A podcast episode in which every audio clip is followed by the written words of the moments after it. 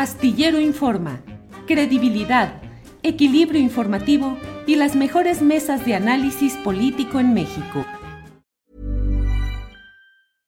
Hey, I'm Ryan Reynolds. At Mint Mobile, we like to do the opposite of what Big Wireless does. They charge you a lot, we charge you a little. So naturally, when they announced they'd be raising their prices due to inflation, we decided to deflate our prices due to not hating you.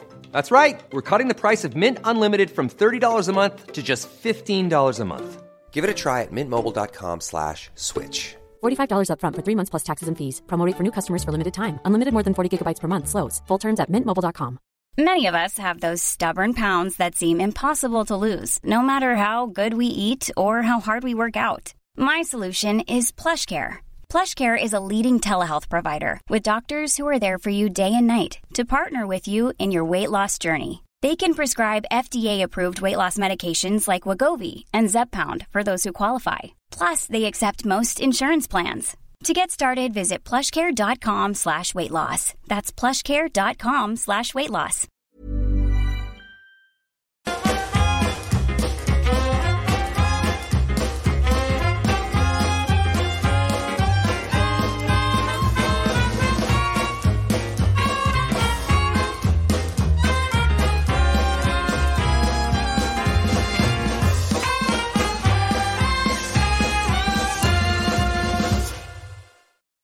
Una de la tarde, Temoris, ¿cómo estás? Muy buenas tardes, aquí en Astillero Informa. Pues muy buen día para todos. Aquí estando en esta transmisión, recordando que nuestro querido Julio Astillero está de vacaciones, pero aquí estamos muy contentos. Temoris, buenas tardes.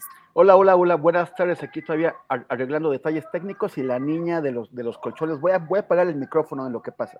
No te preocupes, pero además aquí estamos acostumbrados. Yo también tengo aquí luego eh, a los de los biscuits, eh, pasan aquí a esta hora más o menos, también al de los fierros viejos.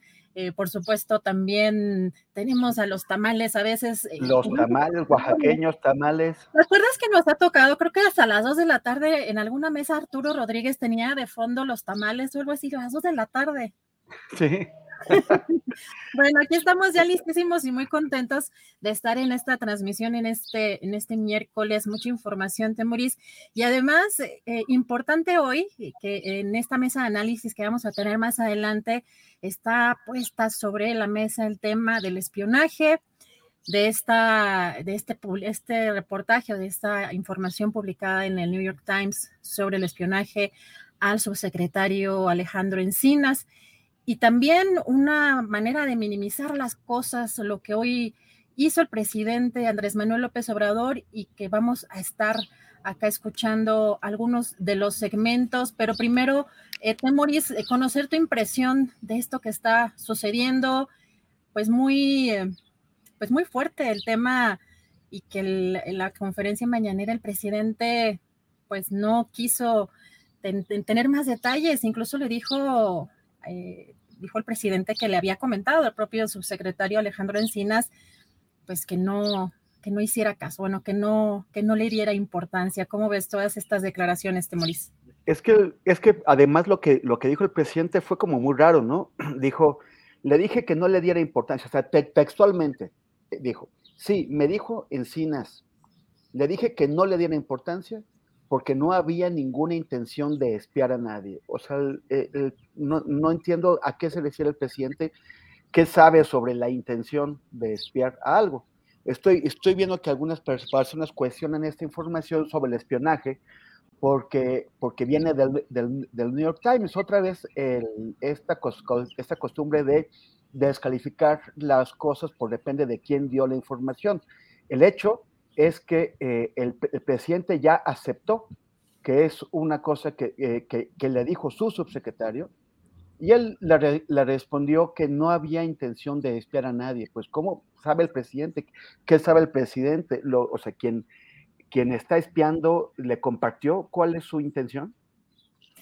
Fíjate, Temoris, que también otro de los temas que creo que también podemos eh, considerar, analizar, porque partimos, y, no sé si coincides del, tema, eh, pues respecto a que la empresa NS Group y que provee Pegasus o estas empresas que proveen este sistema de espionaje, pues supuestamente tienen políticas muy claras de solamente, pues pueden ser adquiridos y utilizados por gobiernos, ¿no? Partimos como de esa situación que está, digamos, bastante establecida, pero ¿qué tanto existe la posibilidad de que otros grupos eh, privados u otras entidades, o incluso en el caso pues del gobierno de México haya otros gobiernos locales o, estatales que puedan estar haciendo uso de este, de este sistema de espionaje.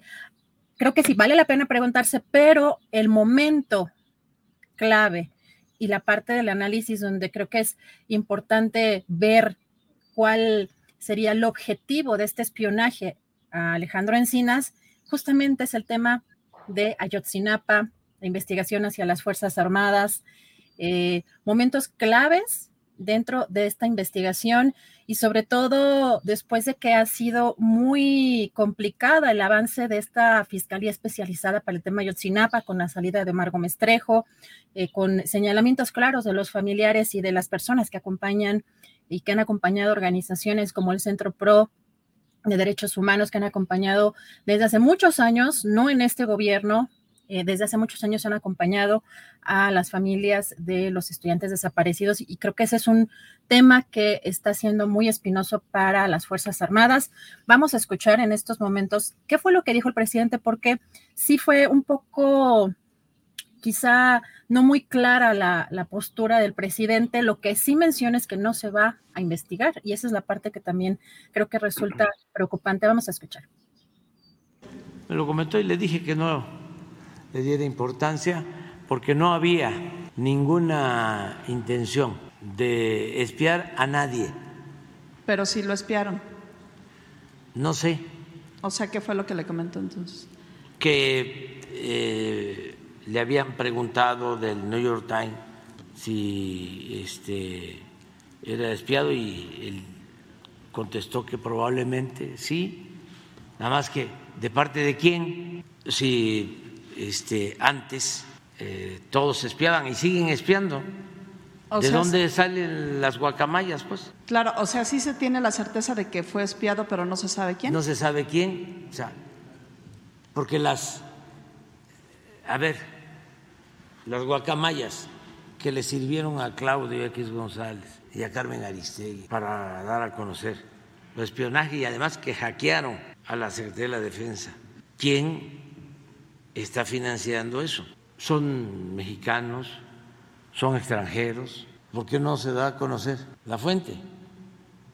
No hay que darle importancia a eso. Hay pruebas de que me espiaban a toda la familia y lo siguen haciendo, pero son muy hipócritas nuestros adversarios nada más, ¿no se sabe si fue con Pegasus este espionaje? No.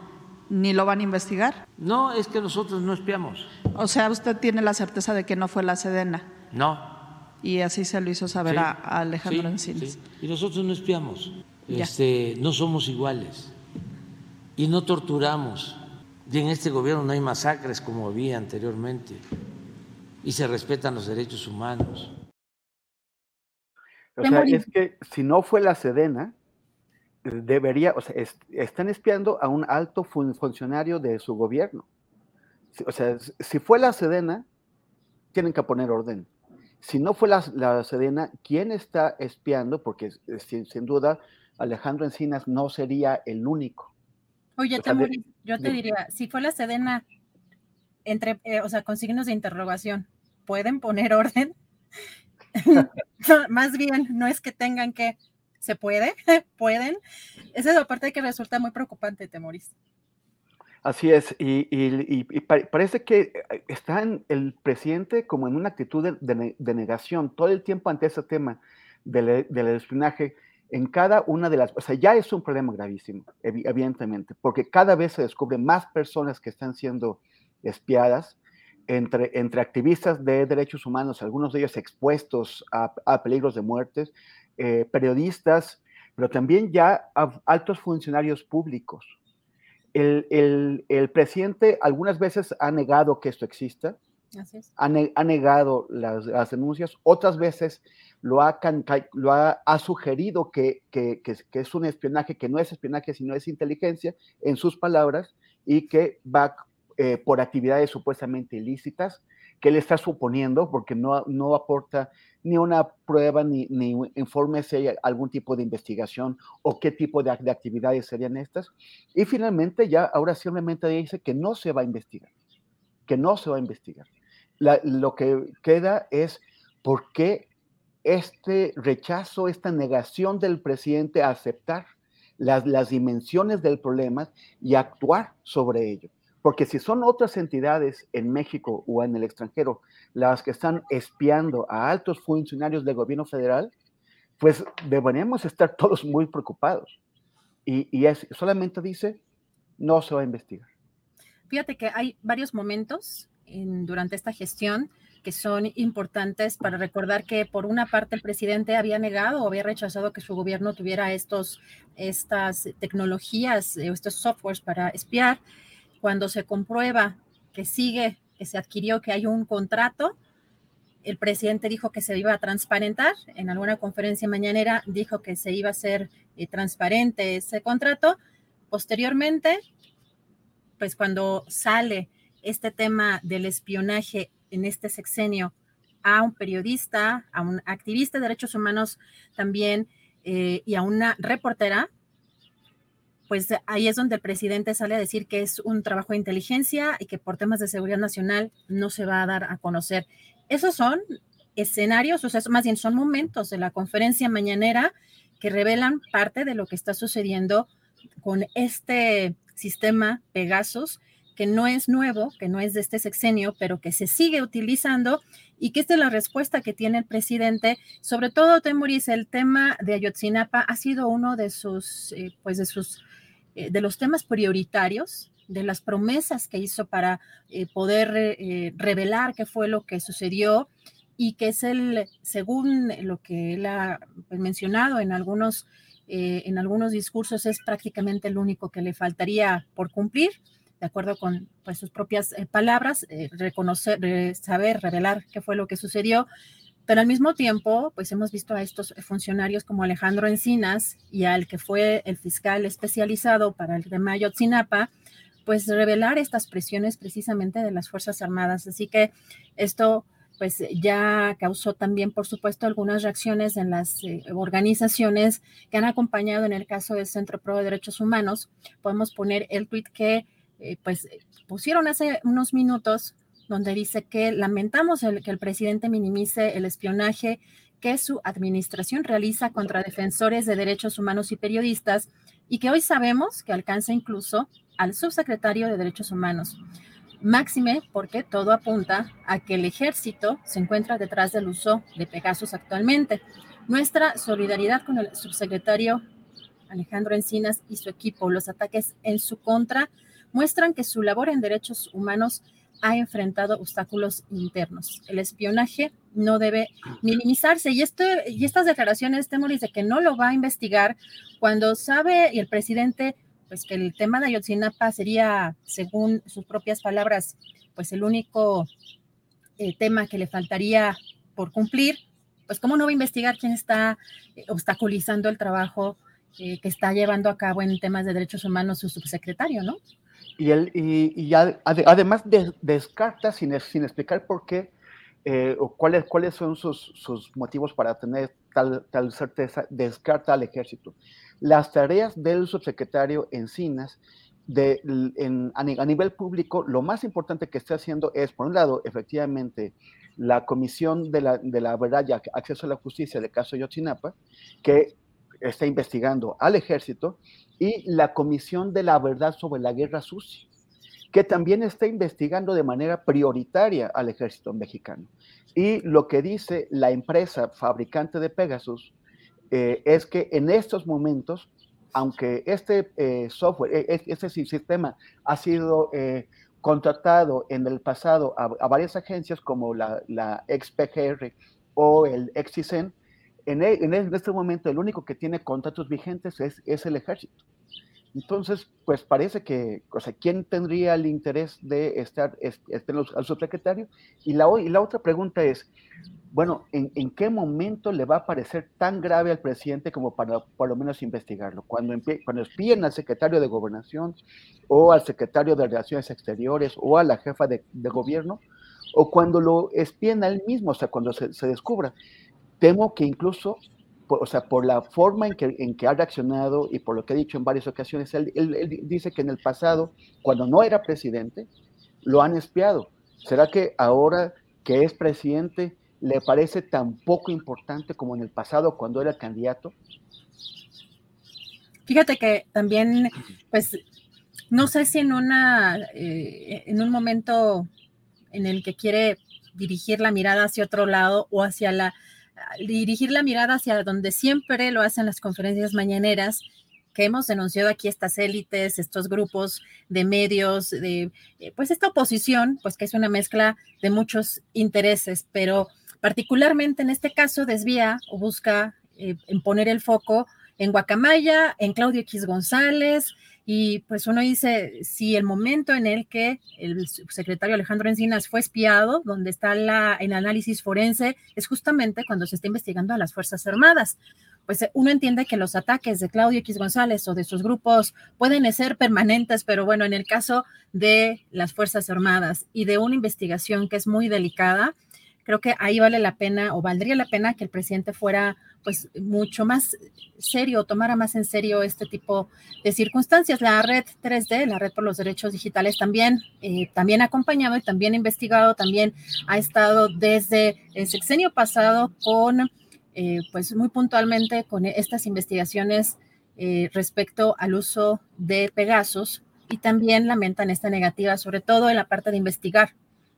Eso es lo que en lo que hacen énfasis. Lamentamos la negativa del presidente a investigar al ejército espía eh, por la denuncia de espionaje en contra del eh, subsecretario Alejandro Encinas, denunciada el lunes 22 de mayo por el New York Times. Existe amplia evidencia de que el ejército ha utilizado Pegasus en contra de personas defensoras de derechos humanos, periodistas y ahora incluso funcionarios que investigan violaciones a derechos humanos perpetradas por las Fuerzas Armadas.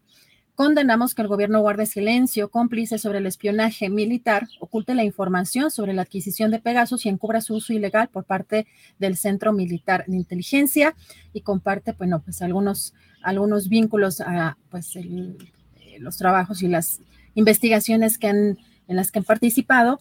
Y por supuesto que pues eh, esta situación pues va a seguir dando temoris, pero pasando a otro tema, también vemos que el presidente pues sigue enfrentando algunas, eh, algunos obstáculos dentro de su gobierno por el tema, sobre todo de este decreto eh, que volvió a, a sacar en los últimos días para proteger sus obras. Y ayer, pues con la decisión de la Corte de anularlo completamente, hoy el presidente pues dijo, ya perdimos a la Corte. Vamos a escuchar.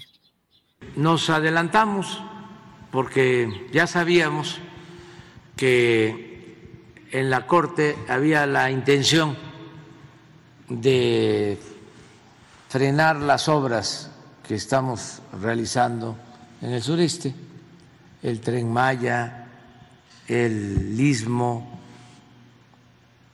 y otras obras importantes de beneficio para la gente.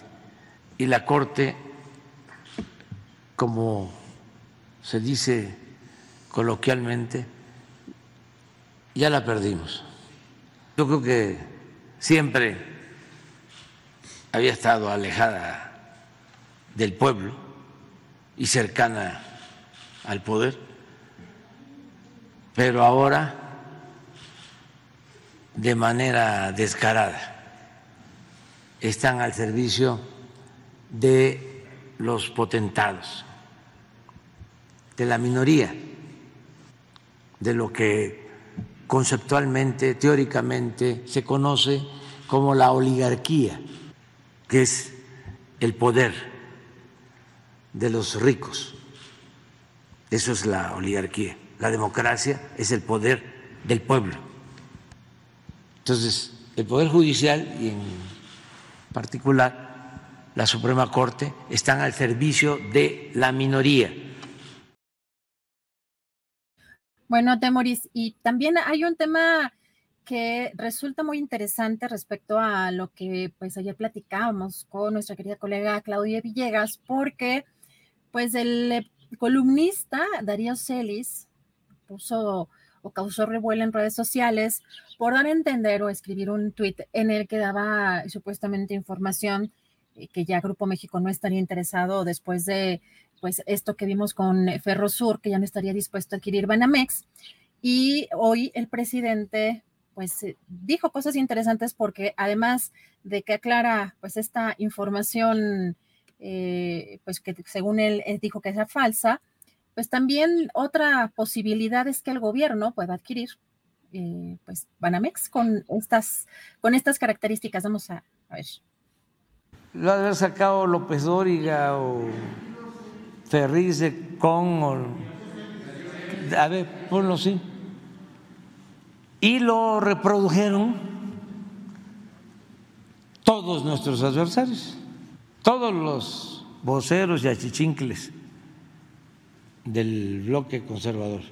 Pero van a ver lo que dice el Twitter, que ya no iba a comprar este el Grupo México Banamex.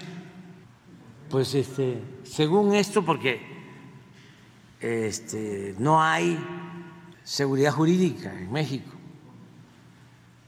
Mire, se desiste de la compra de y que, porque dijo no voy a pagar 7 mil millones de dólares por algo que mañana me pueden quitar.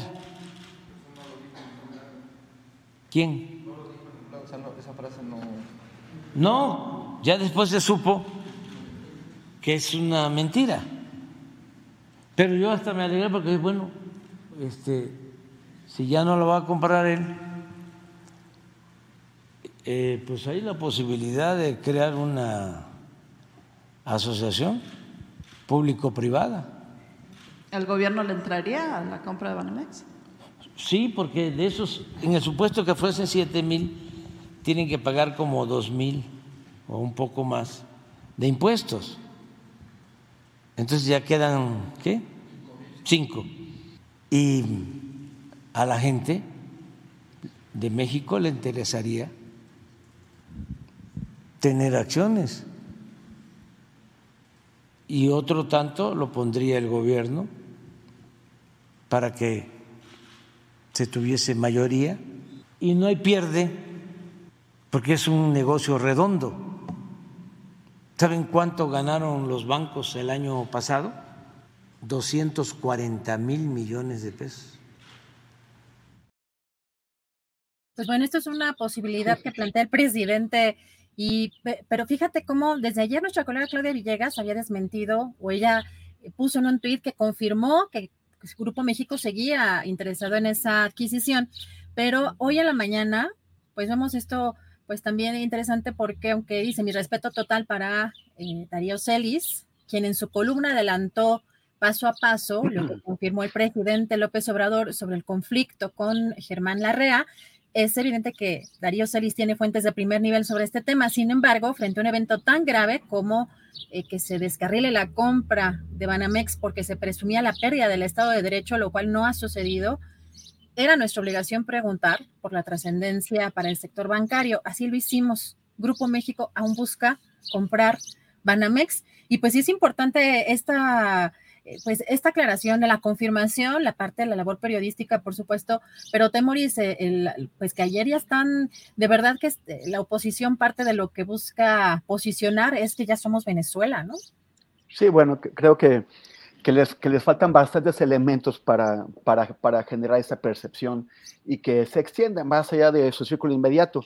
A mí me parece que, que, aquí fue, es un póker y, y, Andrés respondió bien al bluff de, de, la, de REA, que además fue un bluff de truco, porque la REA no lo dijo, ¿no? O sea, puso a un alfil, a, a, un, a un peón, a afirmarlo, a, a generar esta idea que además es Darío Celis. Darío Celis tiene una larga trayectoria de volador. En el periodismo llamamos volador a una persona que vuela las notas, que, o que, que, lanza una, una, información sin haberla verificado o tal, tal, y, y, tal, y tal vez a veces con conciencia de que, de que es falsa.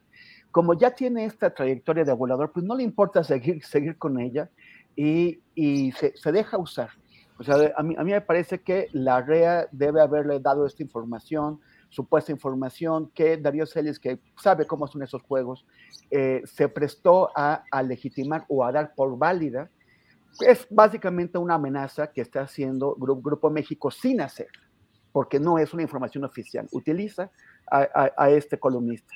Y lo que, lo que hizo nuestra compañera Claudia Villegas fue, eh, eh, fue ir, a, ir a verificar lo que no hizo Celis, lo que no, porque Celis entendía de qué iba. Y ella fue a verificarla y la desmintió. O sea, no, el, el, el nivel de negocio que está siendo afectado de Grupo México por la toma de, de estos 120 kilómetros de, de, de, vía, no se compara con, con todo el volumen que, que, tiene solamente en ferrocarriles, que son más de 11 mil kilómetros de vías. Entonces, por esto no va a poner en peligro sus negocios, ni mucho menos el enorme negocio que es comprar Banamex. Y al presidente se la, se la devolvió bien, o sea, ya, ya lo hicieron eh, con el caso de las, de, la, de, las plantas que está vendiendo Iberdrola, que es ponerse de acuerdo con un grupo pri privado para adquirirlas, y lo que dice es, vale, no quieren, no importa, tenemos opciones. Oye, pero cuánto poder tienen ese tipo de, de columnistas, ¿no? Eh, la verdad es que sí, esa es parte de lo que incluso, pues, moviliza parte de la política. Pero, bueno, vamos eh, a comentar también otro segmento porque, pues, en estos días hemos visto que el presidente López Obrador ha hecho también declaraciones sobre algunos gobiernos de Latinoamérica y en el caso de Perú, ayer comentábamos, Temoris, que ya lo habían declarado el Congreso de Perú, lo había declarado persona non grata. Y hoy el presidente, hoy el presidente lo agradece, vamos a escuchar. No me gusta la palabra, pero sí aplica. El pueblo está en México empoderado. Y eso es lo que les hace falta en otras partes. Por ejemplo, en el Perú, que se empodere el pueblo. Y muchas gracias que me declararon persona no grata. Es un timbre ir. de orgullo. Este, pero todo nuestro respeto, nuestra admiración, nuestro cariño al pueblo del Perú.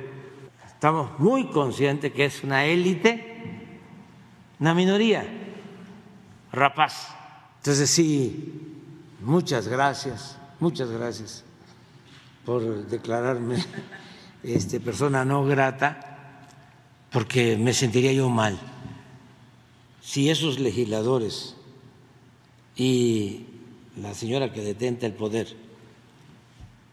me entregaran eh, una condecoración o me aplaudieran, a lo mejor me produciría vergüenza,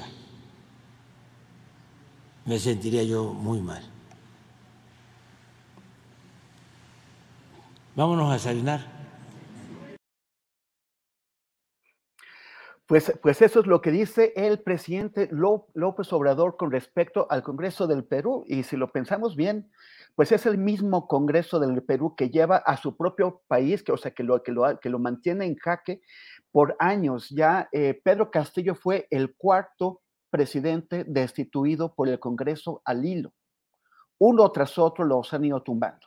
Siempre como parte de la, de la disputa tremenda que hay adentro de ese con, Congreso, entre los distintos grupos políticos de ese Congreso, es una disputa por el poder, no por el bienestar del Perú, no por el bienestar de la gente, sino porque parte de, de, los, de los grupos políticos que están ahí se queda con una tajada mayor de poder. Y ellos son los que han llevado al país a, est, a, a, esta crisis, que no solamente es una crisis política, sino que ya se ha convertido en una crisis de derechos humanos por la enorme cantidad de personas que eh, eh, han matado como parte del conflicto que ellos mismos generan. Así, es que cuando eh, ellos tienen, o sea, eso es también una cortina de humo. Es una cortina de humo porque tienen, e, ellos son los generadores de la crisis, pero al estarse peleando con el presidente del, Brasil, con el presidente de Colombia, ahora con el presidente de México, distraen. Parece que están, que, es un tema de protección de la patria, del, nacionalismo, eh, de, de, o sea, como que algo que debería unir a todos los peruanos y a todas las, peruanas, cuando en realidad ellos son los causantes de la crisis. Y, lo van a seguir siendo porque no han generado eh, eh, alternativas para poder salir. O sea, están hundidos en una crisis que no tiene solución porque finalmente es, ese Congreso se ha convertido en el principal poder del, Perú eh, y, mientras no haya una renovación, mientras no haya una, renuncia de esos congresistas, mientras no haya una renovación de cuadros, van a seguir en esa crisis. Entonces, por eso a, mí me parece que el presidente López Obrador está en lo, correcto cuando dice, pues lo malo sería que me declararan su amigo. Si dicen que soy persona no grata para ellos, pues está bien, porque finalmente eh, eh, son, son personas no gratas no solamente para el, resto, para el resto de América Latina, sino los congresistas peruanos son personas no gratas para su propio país. Creo que Creo que ya está aquí con nosotros Sayuri Herrera, que es una abogada que yo respeto muchísimo. Ella hizo eh, carrera apoyando a víctimas, apoyando, eh, eh, acompañando a personas que, que, fueron o que han sido víctimas de violaciones graves de derechos humanos. Después, hace tres años, me parece que fue en marzo de 2020, Sayuri, cuando te entrevisté, justamente cuando estabas a punto de tomar la Fiscalía de, Feminicidios adentro de la Fiscalía General de, Justicia de la Ciudad de México. Y, ahora hace, hace poquito fuiste nombrada coordinadora general de investigación de delitos de género de la misma fiscalía. O sea, eh, eh, subiste un paso y tienes ahora más tareas. Eh, y la, última, por lo cual pues vamos a tener esta entrevista, es la reciente creación de una unidad de investigación de delitos sexuales cometidos en contra de estudiantes, algo pues que responde a las demandas de las jóvenes estudiantes de educación media superior y superior de las, de las universidades y de, las prepas que eh, pues que han sido han, generado este, este movimiento de, de, protesta porque adentro de sus instituciones no encuentran respuesta a las situaciones que denuncian de acoso eh, contra ellas, de acoso sexual, pero también de otros tipos de acosos. Sayuri, muchísimas gracias por aceptar esta entrevista. Te saludo y bienvenida a Astillero Informa en nombre de Julio Astillero, que está de vacaciones. Muchas gracias, Temoris. Qué gusto encontrarnos de nuevo. Gracias también a Julio Astillero. Pues sí, efectivamente ya tenía un, un tiempo. Yo recuerdo cuando fui nombrada fiscal de feminicidio, es eh, la última entrevista, me parece, que tuvimos allí. En, en, este momento en ahora estamos por acá. Sayuri, explícanos, por favor, ¿qué tareas va a tener esta unidad? O sea, ¿qué, qué, cuál es el contexto que, que, le da origen o que, o que conduce a su creación y qué, qué tareas va a tener? Sí, bueno, mira, decirte, la Fiscalía eh, General de Justicia, pues siempre ha contado con una fiscalía especializada en la investigación de delitos sexuales, ¿no?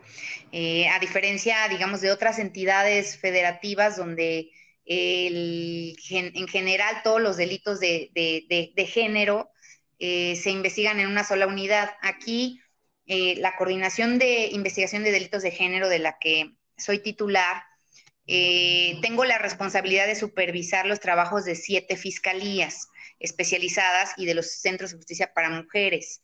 De las siete fiscalías especializadas, una de ellas es la Fiscalía de Feminicidios, que continuamos supervisando esas labores, otra la Fiscalía de Investigación de Delitos Sexuales, y ya se habían recibido denuncias de, estudiantes a lo largo de, este tiempo. Sin embargo, nosotras optamos por eh, consolidar y también inaugurar una unidad de investigación especializada para estudiantes con el propósito de, dejar muy clara la ruta de investigación, de, que sepan exactamente a dónde es que pueden llegar, que sí es posible denunciar y que además van a recibir un trato humano, un trato cálido, eh, sin discriminación, sin sesgos o estereotipos de género, eh, de estas violencias institucionales que hemos trabajado mucho, que la fiscal general, la maestra Ernestina Godoy, pues ha trabajado para, para erradicar.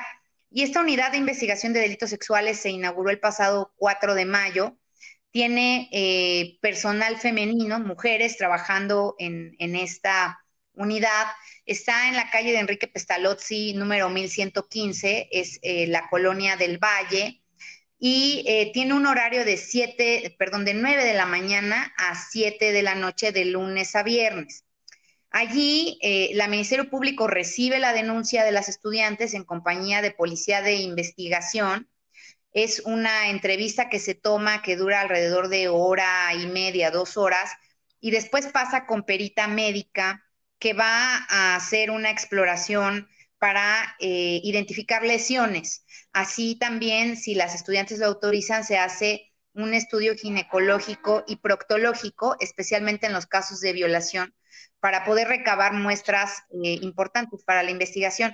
De allí se les canaliza con perita psicóloga para que haga un estudio en el que podamos determinar cuáles fueron los, los impactos para la salud mental de las mujeres víctimas de estas violencias y se les entregan eh, medicamentos antirretrovirales para evitar las infecciones de transmisión sexual cuando se trata de violación, así como la pastilla anticonceptiva eh, que evita embarazos no deseados también en casos de violación. Se les dan dos oficios para canalizarlas al Centro de Terapia de Apoyo eh, de Víctimas de delitos Sexuales, donde se les dan 12 sesiones de terapia, una sesión de terapia por semana y una vez que terminen estas 12 sesiones, pueden, si, si lo necesitan, si lo desean, continuar con otras sesiones más de manera individual o, colectiva. Y también se les da un oficio eh, dirigido a la clínica Condesa para que ahí les puedan proporcionar antirretrovirales por cuatro días más, con el mismo objetivo de evitar enfermedades de transmisión sexual. Eh, obviamente, eh, lo que queremos también en el marco de diversos convenios que hemos estado promoviendo y de los cuales ya firmamos uno con la Universidad Autónoma Metropolitana, pues lo que queremos es erradicar eh, la cifra negra y que se puedan recibir denuncias en la fiscalía. Ahí sabemos que, las estudiantas deciden no denunciar porque pues hay una falta también de credibilidad de, de las instituciones respecto de cómo va eh, a investigarse respecto de si va a prosperar o no su denuncia. Y, es por eso que, creamos esta unidad también en respuesta a ellas eh, y, como una determinación, un mensaje importante de la Fiscalía General de Justicia en el marco de la alerta por violencia de género para la Ciudad de México. Oye, ¿y quiénes, quiénes pueden acudir a, estas eh, a esta unidad. O sea, pueden, pueden acudir las estudiantes de cualquier eh, institución de educación superior y media, o sea, de, cualquier prepa, de cualquier universidad, con tal de que estén en el territorio de Ciudad de México. Así es, sí. Eh, pueden acudir las estudiantes de cualquier escuela con independencia de que los hechos hayan ocurrido o no en su escuela. Ese, con esa calidad que tienen de estudiantes, nosotras podemos recibir la, la denuncia es frecuente también que las agresiones sexuales ocurran en otros ámbitos, en, el hogar, en, el espacio público, eh, tratándose también de, miembros de la comunidad universitaria. Ya hemos recibido denuncias y han sido denuncias donde ellas eh, nos refieren eh, delitos sexuales que fueron perpetrados por eh, maestros, que fueron perpetrados por otros estudiantes, por este, personas con algún carácter de autoridad en las escuelas. Entonces, nosotros a partir de eso, pues eh, debemos dictar medidas de protección, investigar y buscar sancionar también con el Tribunal Superior de Justicia estas conductas. Cuando se trata de, denuncias en contra de, de profesores, eh, por ser trabajadores del Estado, sobre todo en las universidades autónomas, la competencia la declinamos eventualmente a la Fiscalía General de la República. Pero cuando son estudiantes a los, a los que denuncian, eh, nosotras continuamos la investigación hasta el final, hasta la judicialización, ¿no? Cuando se trata de otros estudiantes, porque ahí la competencia es evidentemente nuestra, no, no, no se trata de trabajadores del Estado a quienes están denunciando, y por eso es, absolutamente procedente. el mismo caso cuando, cuando se trata, eh, por ejemplo, de la Universidad Autónoma de la Ciudad de México, la competencia es de la Fiscalía General de Justicia. En todo caso, lo importante es que sepan que hay quien les reciba la denuncia eh, y que lo vamos a hacer pues privilegiando también el dicho de la víctima, básicamente. Sayuri, eh, mira, este es un tema tan importante que, me da mucha pena porque tuvimos, se nos comprimieron los tiempos eh, y, ya tenemos a, nuestra siguiente entrevistada aquí esperando. Eh, te, voy, a pedir que en, en, otro momento que tú nos puedas pues abrir una ventanita podamos continuar con ello, porque el tema de la violencia contra las, contra las jóvenes alumnas es, es uno de los, de, los que están más candentes por sus dimensiones, por las dificultades para, para responder ante este problema. Eh, pero bueno, este, te, quiero agradecer por esos minutos y ojalá te podamos ver otra vez muy pronto aquí en, en Astillero Informa. Desde luego, muchas gracias, Temoris. Gracias a ti y a tu público. Te envío un abrazo. Gracias. Igualmente. Y ahora vamos con, con Carolina Rocha, porque los martes se platica con, con Carolina Rocha, que esta vez trae una batería de novedades sobre las figuras de la, de la oposición, que eh, ahora parece que, que Lili Tellas y Santiago Cris están disputando el furgón de cola, pero eso nos lo va a contar Carolina Rocha. Muchas gracias, Carolina. Buenas, buen martes. ¿Cómo estás, Temoris? Qué gusto. Pues qué gusto compartir aquí contigo y que tú y yo al menos no tengamos puestos los, los guantes ahí en el ring de box que ya se está armando eh, con los azules, ¿eh? Para que veas que hasta en la sangre azul hay que pelear, hay que pelear por la candidatura presidencial. Pobrecito Santiago Krill, pues nos demostró que, bueno, parece que, que, tiene sangre roja, ¿no? Bueno, al menos es lo que le salió de la nariz con el descontón, con los descontones que le, que le dieron que le dio Lili Telles. Fíjate que ayer se lo empezó a descontar Lili Telles en el Twitter, este, porque tú sabes, ella es del norte, ella es de Sonora, ella es muy aventada y echada para adelante, y como que le dio una recordadita de encuestas de quién es, porque es la realidad, cuando uno ve las encuestas, pues al parecer la más fuerte de las posibilidades del PAN sería Lili Telles como candidata a la presidencia. Así lo mostraba la encuesta de ayer en el Universal, que hacía buen día.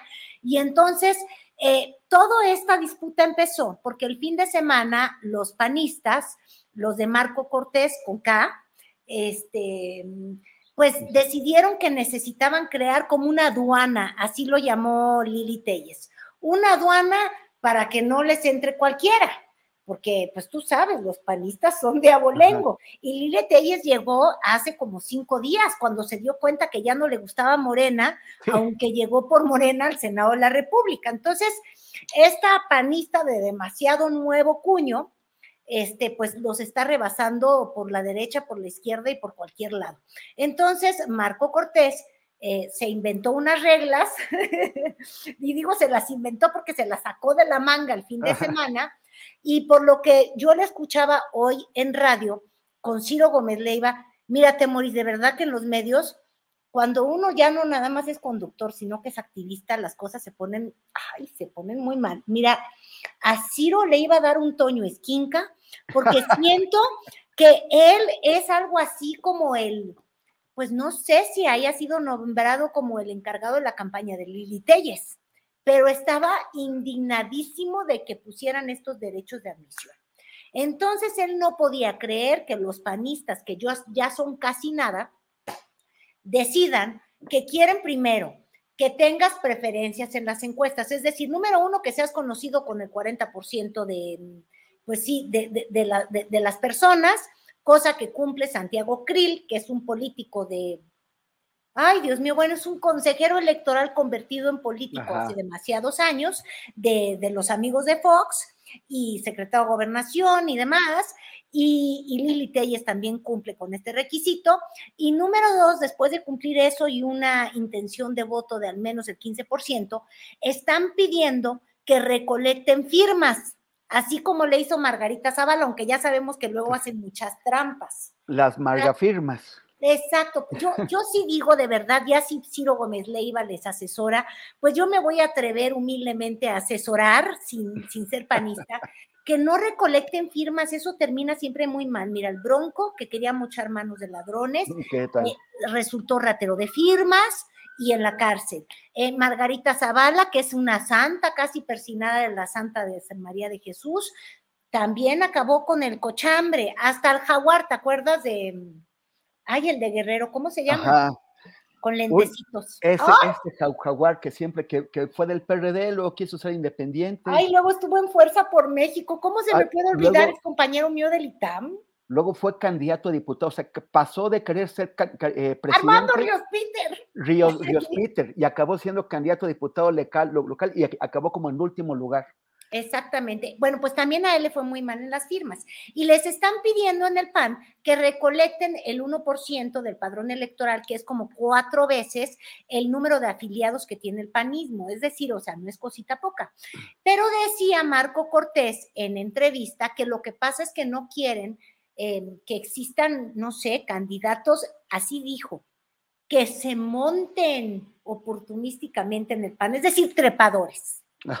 Y obviamente los trepadores, ya cuando uno se pone los lentes y dice, a ver, vamos a leer entre líneas, pues yo creo que el único trepador a los que ellos se refieren es a Lili Telles, porque es muy conocida, este, en todas las encuestas la están midiendo muy bien. Ahora, ojo, yo sí le pregunté a los encuestadores y digo, oye, la mayor parte de las personas creen que o sienten que este fenómeno de Lili Telles en los números tiene que ver con lo estridente, que tiene este discurso que es muy golpeador, muy frontal.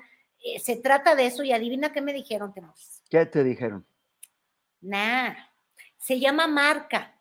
O sea, de verdad sí existe, como pasó, por ejemplo, con el candidato de Coahuila, que pues tú sabes, venció en todas las encuestas de Morena porque todo el mundo conocía a Guadiana, pero lo conocía con muy mal prestigio, ¿me Ajá, entiendes? sí, sí. Entonces, hay un reconocimiento de marca. Lili Telles, claro que lo tiene. Oye, está en los medios hace muchísimos años, en la televisión nacional. De hecho, pues compañera mía, eh, fíjate que no sé si coincidimos como TV Azteca, porque ella ya la, la vi yo más en activo en el 40 y yo ya no estaba en el 40. Pero bueno, es una mujer de medios. De que la conoces, la conoces. Y entonces, pues obviamente está fuertísima y como que la quieren andar descarrilando, tú sabes, este, las envidias, las envidias en los, en, los partidos y los panuchos son, son panuchos, son mochos, les gustan los candidatos hombres, aunque han tenido a una Josefina, ¿me entiendes? Pero pues como que...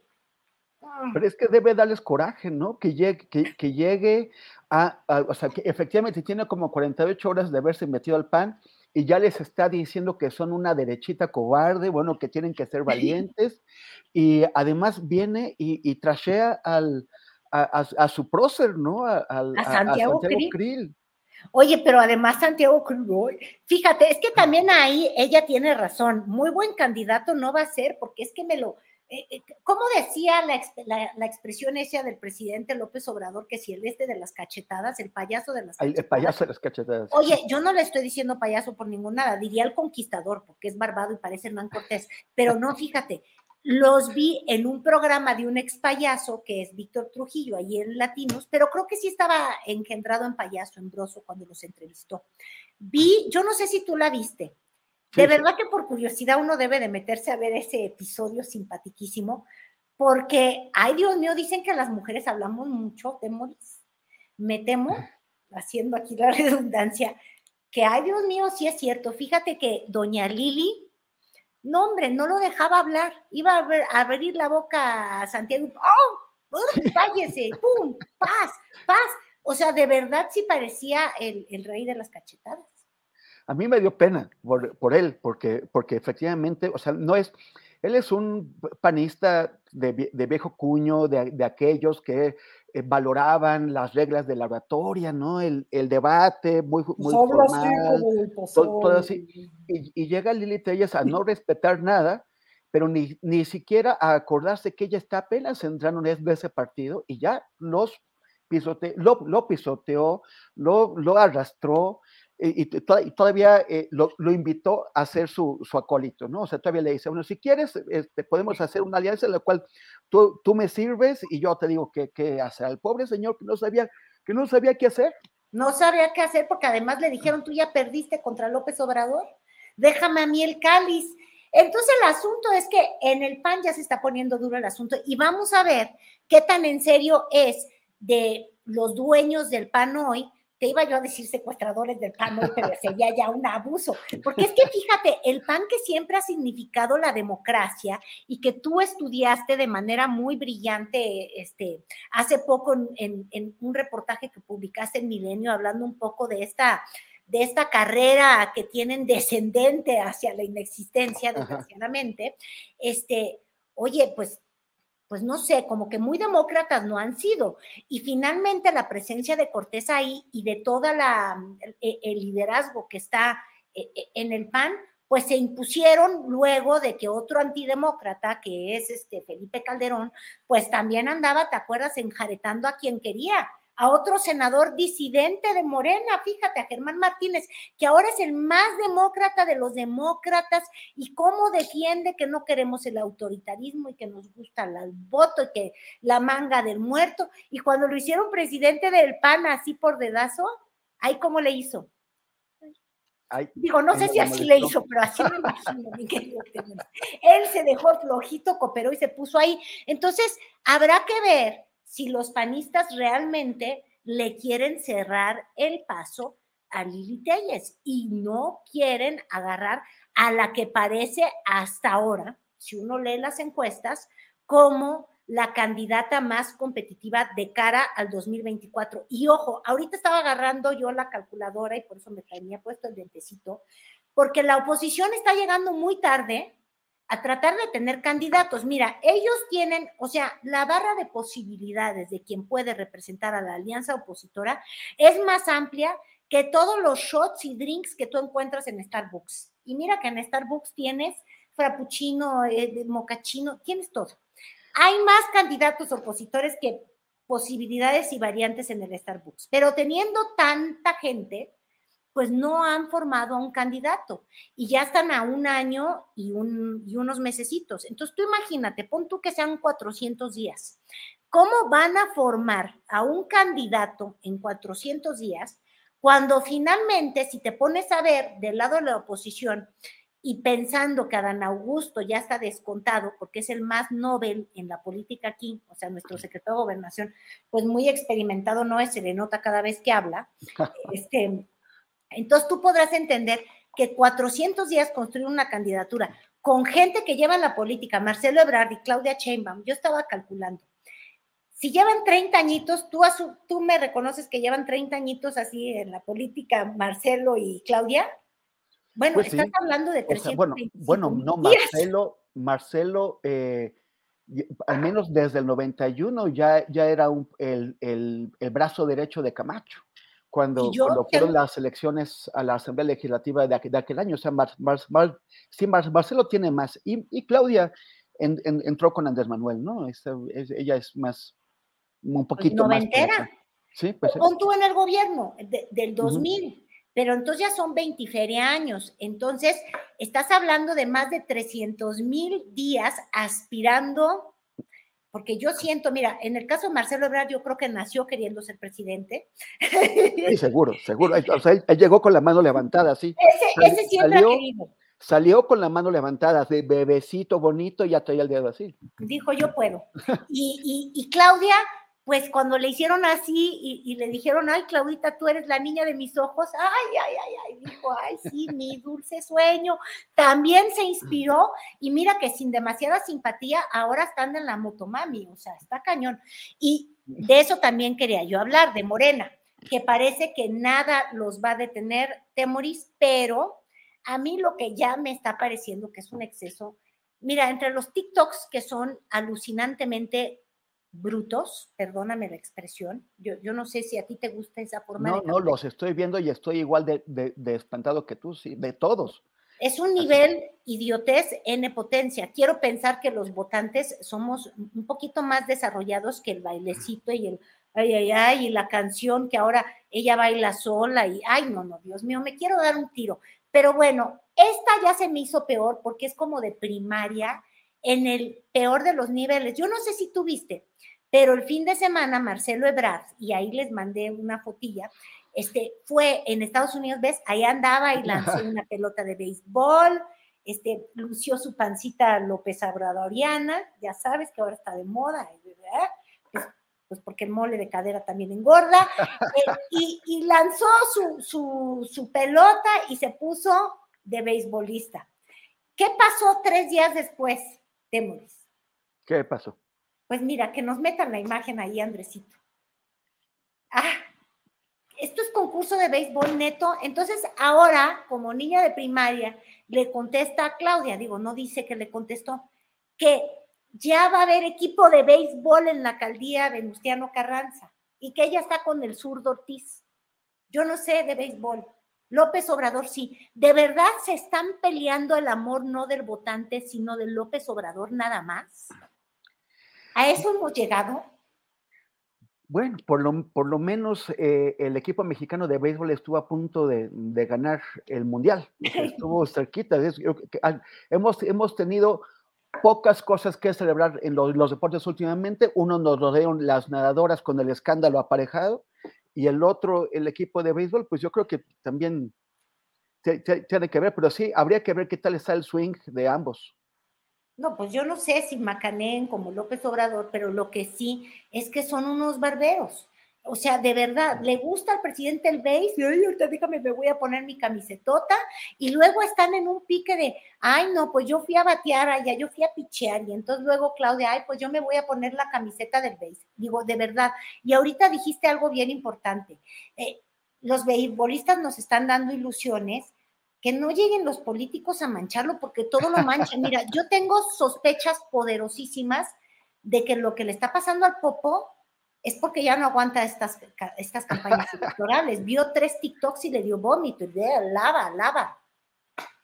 Pero, pero bueno, pero también al ritmo de TikTok, que tiene los tremores, si le buscas, tiene algo de reggaetón ahí, ¿no crees? oye, oye, Carolina, y bueno, ¿y, cómo ves tú a, Adán? O sea, él es, él es de Tabasco, o sea, él, él eh, eh, se supone que los tabasqueños también le dan al béisbol, ¿no?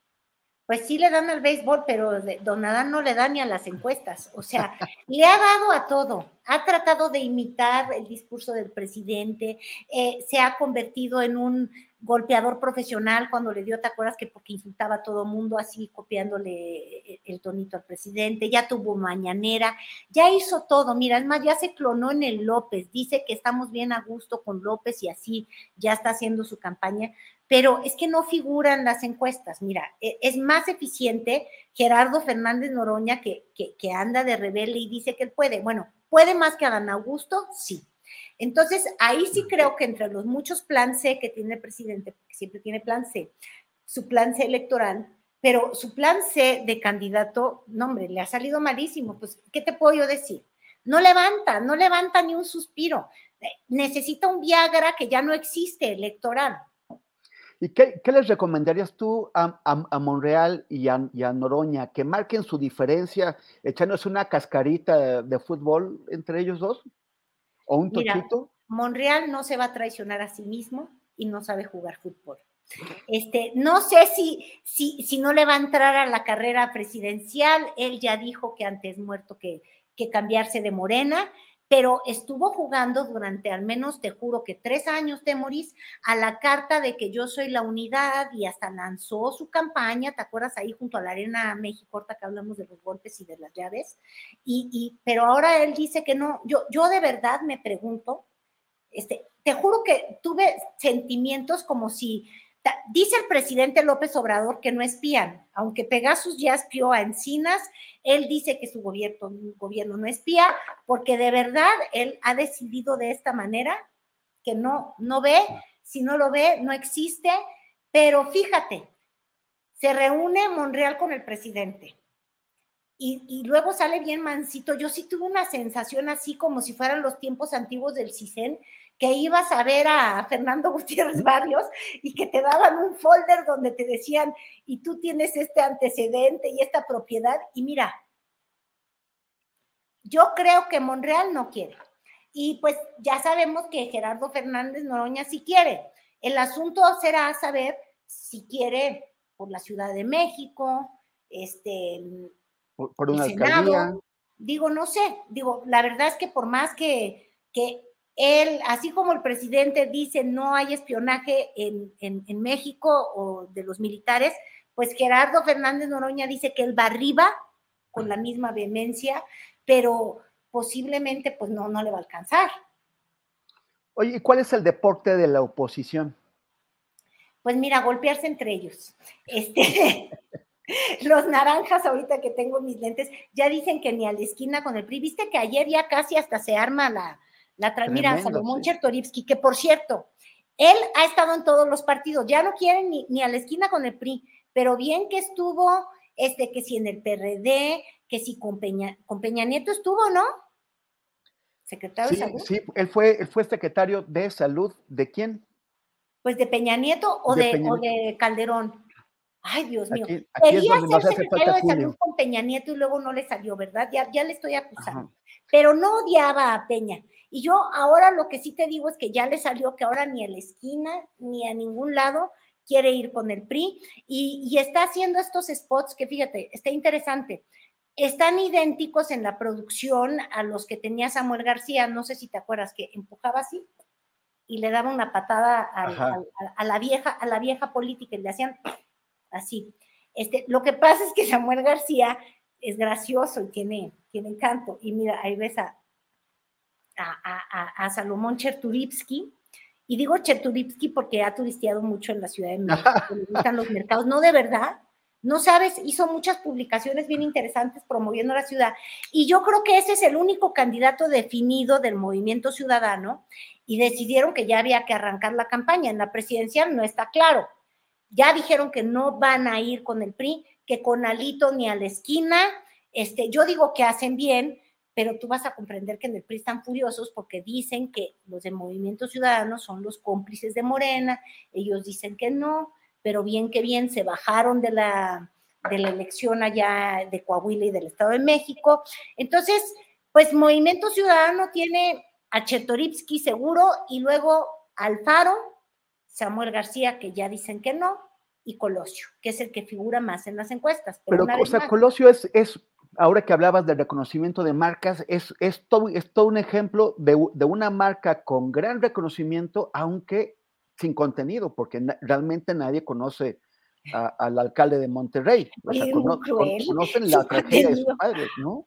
Ay, pobre muchacho Luis Donaldo Colosio, no, no le digas así. Mira, yo tuve la oportunidad hace poquito de entrevistar en temas de transporte allá en, en, Monterrey, porque es un infierno, ¿eh? No, no, no llegan a ningún lado. Eso es como, como, pues como en la Ciudad de México, que haces horas y horas de traslado. Y, y la mera verdad es que me parece un muchacho muy disciplinado, entregado, abogado, es cuadrado, este, es el opuesto en personalidad Samuel García, tiene un apellido que es inmenso y obvio, yo creo que como tú, pues qué experiencia puedes tener este, a la hora de decir yo quiero ir por la presidencia cuando tienes solamente tres, tres años de alcalde. Pero ojo, pues la mayor parte, pues eh, Lili Telles también quiere y, descubrió la política apenas, ¿me entiendes? Entonces, este, pues lo que, pero tiene un nombre que pesa todo, porque es como el peso de la historia, como, como llamarse Cárdenas, pues Cuauhtémoc Cárdenas, obviamente un, un figurón para el PRD y para la ruptura del PRI, pero lo que le ayudó primero fue ese apellidote, y no te quiero decir lo que le sirvió a Lazarito. Así es trae el apellido y, por eso fíjate, ya, ya me voy, ya se nos pasó, pero luego platicamos de los juniors de la política porque hay muchos hijos de, y no hablo hijos de la fregada, hablo hijos de los políticos que están como que heredando la vocación. ¿Cómo, les, cómo, cómo es el nuevo término? ¿Los Nepo Juniors? O los... Puede ser los, los Nepo Juniors, los juniorazos de la política en vez de politocaso, es politicazos, pero pues mira, ¿eh? O sea, de la Madrid, Salinas, o sea, hay apellidos que ahí se van replicando, ¿sí o no? Este, hija de gobernador y sobrina del presidente. Este, oye, Manuel Velasco, Velasco, Velasco, que también quieres que saliera una, que, revista. Que no, se te trabe la lengua. ¿Qué? Velasco. que no se no, trataba. ¿cómo vas a creer? Perdón. Y, y, ese sí es rebelde, pero por la esposa, ¿te acuerdas? Este, sí. que ya lo anda candidateando el verde, dice que puede ser. Bueno, hasta el hijo de Ferriz de Con, o sea, de juniors hay muchos. Claudio X González también es un junior, o sea, es hijo de. Y, y este, este señor Pedro Ferriz, que bueno, que parece que está un poco eh, confundido, pero, pero Ay, querida, este, de, dejemos este tema que da para mucho y, y, para reírnos un buen rato. Para la próxima ocasión, si te parece, porque ya tenemos a Arnoldo Cuellar y Arturo Rodríguez esperando para la mesa de periodistas. Carolina, muchísimas gracias. Te mando un abrazo y nos vemos el próximo martes, porque los Oye, martes... y un saludo a Arturo y Arnoldo, ¿eh? Y, y, y, tú que eras, mira, estabas en la mesa, ahora la vas a conducir muy bien.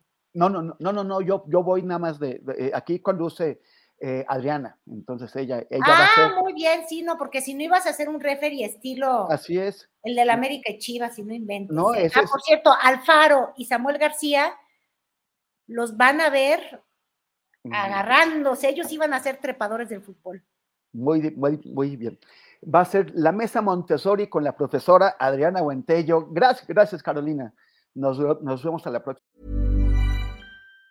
Planning for your next trip? Elevate your travel style with Quince. Quince has all the jet setting essentials you'll want for your next getaway, like European linen, premium luggage options, buttery soft Italian leather bags, and so much more. And it's all priced at 50 to 80% less than similar brands. Plus, Quince only works with factories that use safe and ethical manufacturing practices. Pack your bags with high-quality essentials you'll be wearing for vacations to come with Quince. Go to quince.com slash trip for free shipping and 365-day returns. Hiring for your small business? If you're not looking for professionals on LinkedIn, you're looking in the wrong place. That's like looking for your car keys in a fish tank. LinkedIn helps you hire professionals you can't find anywhere else, even those who aren't actively searching for a new job but might be open to the perfect role. In a given month, over 70% of LinkedIn users don't even visit other leading job sites. So start looking in the right place. With LinkedIn, you can hire professionals like a professional. Post your free job on linkedin.com slash people today.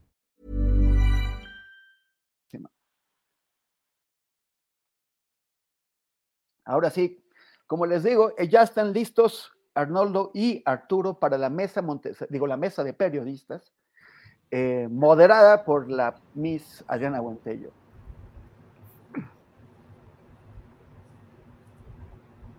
¿Cómo están? Eh, Temboris, hace mucho que no nos vemos, pero es un gustazo después de siglos de no vernos. Buenas tardes, queridos colegas. Arnoldo Collar, ¿cómo estás? Buenas tardes. Hola Adriana, ¿qué tal? Arturo Temoris, no, no tengan ningún prurito, es la mesa Montessori. Pero mira, aquí yo tengo ya, miren, para Ya se ve. los manazos. Oye, ¿por qué todos venimos de azul? Tú de azul verde. No, yo no, mira, es azul azul. ¿Quiénes vienen? Pero nada más Arturo y, y Arnoldo, ¿no? Yo también, mira, bueno, sí, Sí, se con ve un como amarillo verde. ahí raro. Arturo, ¿cómo estás? Buenas tardes. Buenas tardes. Y el cielo es azul, ¿no? Decían los panistas, los panistas así de, tú te debes acordar, Arnoldo Cuellar, pero más bien es el tuyo es azul turquesa como, como el del panal. Es, es como del Inter de Milán o algo así. Ah, mira, mira, mira, le, le cambió lo que dijo el Baester, no. Oye, Sí, el, cielo es azul hasta que el Popocatépetl lo quiere. Pero me acuerdo mucho que decían eso los curas, ¿no? En, en sus homilías Decían previas. de qué color es el manto de la Virgen. Blanco, cielo es Ya vi, azul que, ya vi que se están portando mal, ¿eh? empezamos mal, ¿eh? miren, miren, miren. No, no No, no, ya. Oye, es verdad, es verdad que Julio Astillero se fue indignado por eh, tanta eh, insubordinación en esta mesa. Fue la gota que no derramó el quería, no quería decirlos, pero, pero sí, la verdad es que, pues ya saben, ¿no? Fuentes fidedignas, eh, como ya estos columnistas, este, de pronto que aparecen en estos grandes periódicos, me informan que efectivamente se fue, se fue a Europa, pues muy indignado por esta, este desorden que hay los martes, pero además que, pues creo que fue Arturo el que empezó, ¿verdad? El, el, Le va a llegar una factura del, del psiquiatra que Julio tuvo que antes de irse de viaje para ir tranquilo. Siempre el que parece mejor portado es el que acaba poniendo el desorden. Eso Sí, eso, eso vemos, eso vemos. Pues queridos colegas, eh, pues estamos en este formato eh, ahora diferente. Temoris, ya platicábamos al inicio, pues algunos de los temas que ya estábamos poniendo en la mesa y que pues son importantes por todo lo que está sucediendo precisamente eh, pues en la conferencia mañanera mucha, mucha información, pero sobre todo el enfrentamiento que estamos viendo en, em, pues este grupo México con este empresario Larrea y entre la adquisición de Banamex y también pues la toma de parte de las vías de Ferrosur y también la reacción de la oposición, todo esto pues eh, que está generando mucha polémica, sobre todo de parte de la, de la oposición. Vimos hace unos minutos salir eh, de la presidencia justamente Alfonso Romo. Alfonso Romo, que se acordará en el ex jefe de la oficina de la presidencia y que hay muy buena voluntad, de acuerdo con lo que recogieron algunos reporteros, que hay muy buena voluntad por parte tanto del gobierno como, como de Grupo México. Arnoldo, ¿cómo ves tú esto que está, está pasando con eh, pues esta con Ferrosur y con, con Banamex? Bueno, eh, recordando que el gran especialista en Germán Larrea es Arturo Rodríguez, que tiene incluso ahí un muy buen podcast eh, donde pues, creo que con Sabina Berman, ¿no, Arturo? Por ahí me acuerdo un análisis bastante profundo del personaje en sí. Yo creo que en el partido entre Grupo México y, el, y, el, y el, país y el Estado mexicano, Larrea va ganando 100 a 1, ¿no? le ha metido muchísimos más goles al país con, la complicidad de muchos gobiernos anteriores que lo que puede estarle pasando ahora con esta expropiación muy acotada. Eh, me parece que me parece muy interesante lo que hizo López Obrador, ¿no? Eh, en el sentido de, mandar la, decisión, la, el Estado tiene la potestad para hacerlo y que creo que hay argumentos, y luego abrir la puerta a la negociación. Eh, me parece políticamente correcto y creo que también la forma en que lo explicó, sobre todo el día de ayer, con, con esta, esta ruta donde habló de, que estuvieron sentados en una mesa y que de pronto se le planteó una indemnización elevada y fuera de contexto, fue lo que antecedió a la decisión, que sí fue muy magnificada por estos medios de comunicación que aprovechan cualquier oportunidad para ser eh, no solamente críticos, sino abiertamente hostiles del gobierno López Obradorista y que sí se, se rasgaron las vestiduras con respecto al tema expropiatorio, que además que debe recordarse que es una facultad del Estado mexicano y, que además es incluso una cuestión cotidiana. Los gobiernos estatales expropian, eh, no pocas veces, y, gobiernos incluso de, los partidos políticos que no son precisamente proclives a la estatización, ¿no?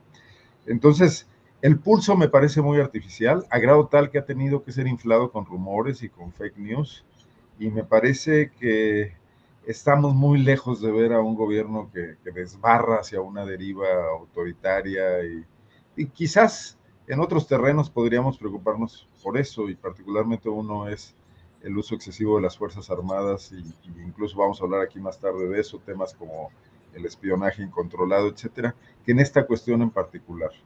Eh, lo ligaría yo también al tema que también me, imagino que lo trataremos, de la pugna del presidente con la Corte, ¿no? Pero por lo pronto aquí lo dejo porque me gustaría mucho escuchar a Arturo. Justamente, Arturo Rodríguez, como dice Arnoldo, el expertazo en este tema, pues todo lo que ayer también, la incertidumbre de alguna manera de, detrás de ciertas declaraciones que aparentemente recogió este columnista Darío Celis y que, pues ya sabe, la oposición tomando pues, esa información como parte de sus municiones, ¿no? Para pues impulsar esta narrativa eh, de que ya somos prácticamente Venezuela, pero pues todo lo que hay detrás es más, más complejo. ¿Cómo ves tú este asunto, Arturo? Pues mira, este, yo creo que el, punto de partida que a mí me gustaría tomar para, para el tema de Germán Larrea es que dos de los empresarios que han resultado por decirlo así, los villanos de la historia reciente se encuentran hoy eh, padeciendo de diferentes acciones que se han impulsado desde el gobierno de la República. Se trata de dos empresarios que en su conflictividad generaron una profunda crisis en 2006 que se prolongó hasta 2010. La, crisis minera y la crisis acerera eh, que eh, detonó a partir de un caso, eh, me parece que insuficientemente comprendido, como lo es el de Napoleón Gómez Urrutia y su ascenso a la eh, dirigencia nacional del sindicato minero. Su padre había fallecido, si no me falla la memoria, por ahí de 2002, la relación del padre de, de Gómez Urrutia, que era Napoleón Gómezada, y Jorge Larrea, el padre de Germán Larrea, pues así había sido una relación más que obrero-patronal, una relación simbiótica que se extendió a lo largo de, las décadas, ¿no? Eh, eh, se trata de un magnate mexicano que se construyó al amparo del poder principalmente con un socio estelar que fue el expresidente Miguel Alemán, cuando juntos eh, impulsan TAMSA, tubos de acero mexicanos, o creo que era el, significado de esta TAMSA que todavía entiendo existe. Este, y a partir de ahí va desarrollando eh, pues todo un imperio que le toca administrar a su hijo y acrecentar a su hijo Germán Larrea, con una serie de dotaciones de concesiones mineras muy importantes hasta convertirlo pues en uno de los principales productores de acero del mundo y el segundo hombre más rico de México, casi siempre eh, liderando las, las, listas de millonarios eh, solo por debajo de Carlos Slim. Eh, entonces, con este punto de partida y la ruptura entre los juniors que se da por ahí de 2003-2004, cae Gómez eh, Urrutia o es, eh, mejor dicho, defenestrado por el gobierno al no ser reconocido como dirigente del, sindicato minero. Creo que había elementos para que fuera así, entre otros que jamás había sido minero, pues él es un economista que estudió incluso en el extranjero, muy preparado en, la materia, pero no un trabajador. Y se van tensando las relaciones, eh, que por otro lado eran muy amigables con el otro magnate que es Alonso Ancira Elizondo eh, el, hasta hoy eh, pues presidente de, Grupo Aceredo del Norte de Altos Hornos de México. Y como sabemos, ambos eh, entran en, esta, en este conflicto, yo le decía eh, la guerra de los minerales, donde se van alineando los diferentes grupos de magnates mexicanos en torno al tema minero y provocan muertes y provocan un montón de cosas, eh, enfrentamientos, parálisis, crisis económicas en diferentes regiones del país. Y que hoy, ah, que estamos 17 años de distancia, por primera vez los vemos sufriendo. En un caso, pues prácticamente obligado por el gobierno de la República a vender su participación accionaria, el caso de Alonso Ancira, en, Altos Hornos de México, eh, con una crisis profunda en la región centro de Coahuila por los cortes de electricidad, por los cortes de suministro de gas y, por diferentes circunstancias que, bueno, pues ya no profundizaré más. Y el caso de Germán Larrea, que parecía estar desarrollando su presencia en este sexenio de manera convencional, como lo había hecho en, otras administraciones, obteniendo contratos importantes, entre otros un tramo de, muy polémico, por cierto, del tren Maya, eh, participando en reuniones eh, eh, con el presidente López Obrador, inclusive formando parte de este cuerpo de asesores empresariales que la semana pasada eh, avanza de una manera contundente y creo que eh, pues en apariencia sin mayor complicación en convertirse en el último magnate mexicano que no tiene banco. O sea, si nosotros revisamos toda la lista de Forbes de mexicanos eh, en Forbes, vamos a encontrar que todos o la mayoría tienen un banco o participaciones en bancos y Germán Larrea no era el único rico, ultra rico mexicano que no, que no tenía banco. Entonces hace su lance sobre City Banamex y tiene dos reuniones con el, con el Palacio Nacional, una grupal y otra personal, eh, en las que pareciera que el terreno está pavimentado para que se quede con este banco que es gigantesco. Y, de repente viene esta decisión.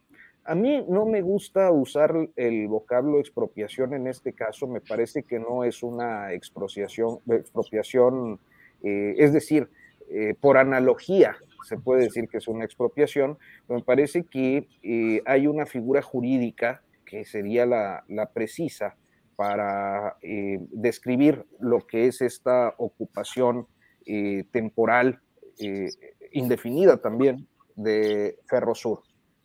Y naturalmente, pues genera un montón de, preocupaciones. Ya me extendí mucho, me callo.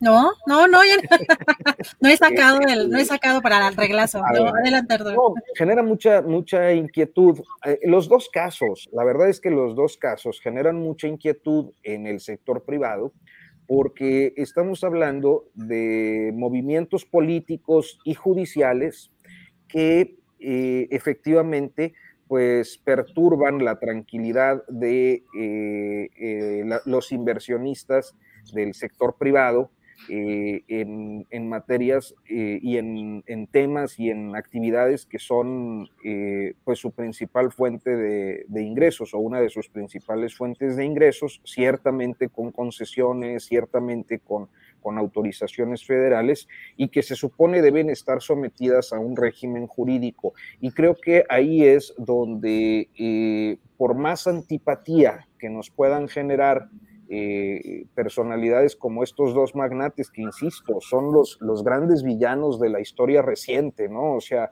Germán Larrea en concreto, pues carga eh, eh, eh, los accidentes mineros ocurridos en Industrial Minera México, incluido el más grande de, nuestro tiempo, que es el de Pasta de Conchos, con 65 mineros y todavía un rescatista adicional fallecido, y con los impactos ambientales en San Luis Potosí, en Ciudad Juárez, El Paso, con el tremendo, eh, que tendría que ser un escándalo global, eh, el asunto del de, río Sonora, los dos, eh, las dos acciones contaminantes, derrames que impactaron tremendamente y yo no sé si con posibilidades reversibles el caso de, de, de Sonora y de ser autor o artífice o principal beneficiario de los conflictos eh, laborales. Aquí estamos hablando de pura gente que no son hermanas de la caridad, o sea, ni Ansira, ni Larrea,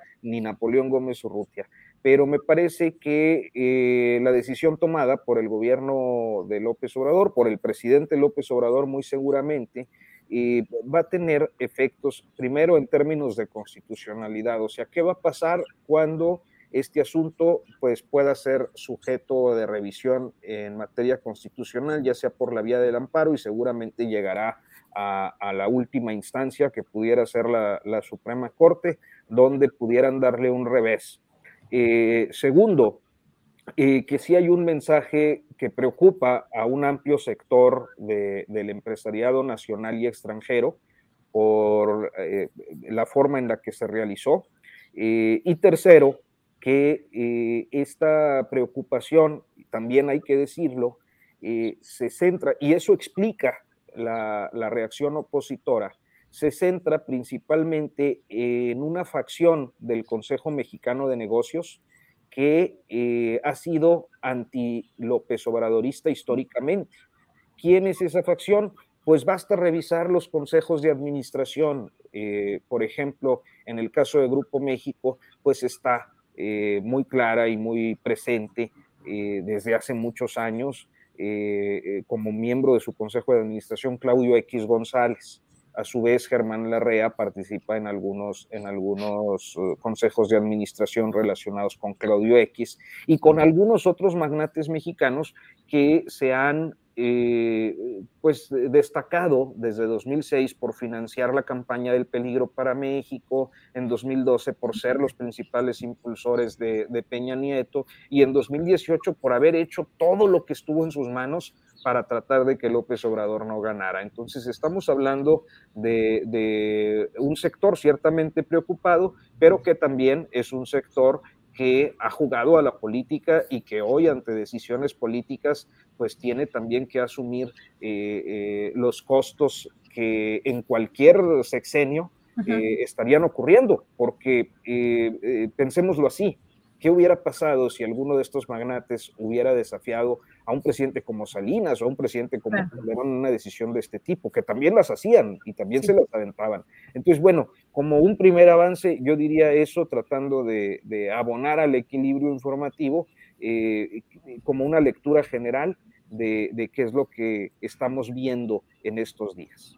Gracias, Arturo. Temoris Greco, bueno, ya platicábamos al inicio, pues parte de lo que está sucediendo, pero sobre todo en esta lucha de narrativas para, pues, imponer una idea, pues, de venezualización de México, de la inestabilidad, eh, pues, en el tema de las inversiones para México, de lo que implicaría una palabra, ¿no? Que sería precisamente lo que estaba considerando Arturo, que no era quizá el término adecuado como era la expropiación. ¿Cómo ves tú este tema, eh, Temoris?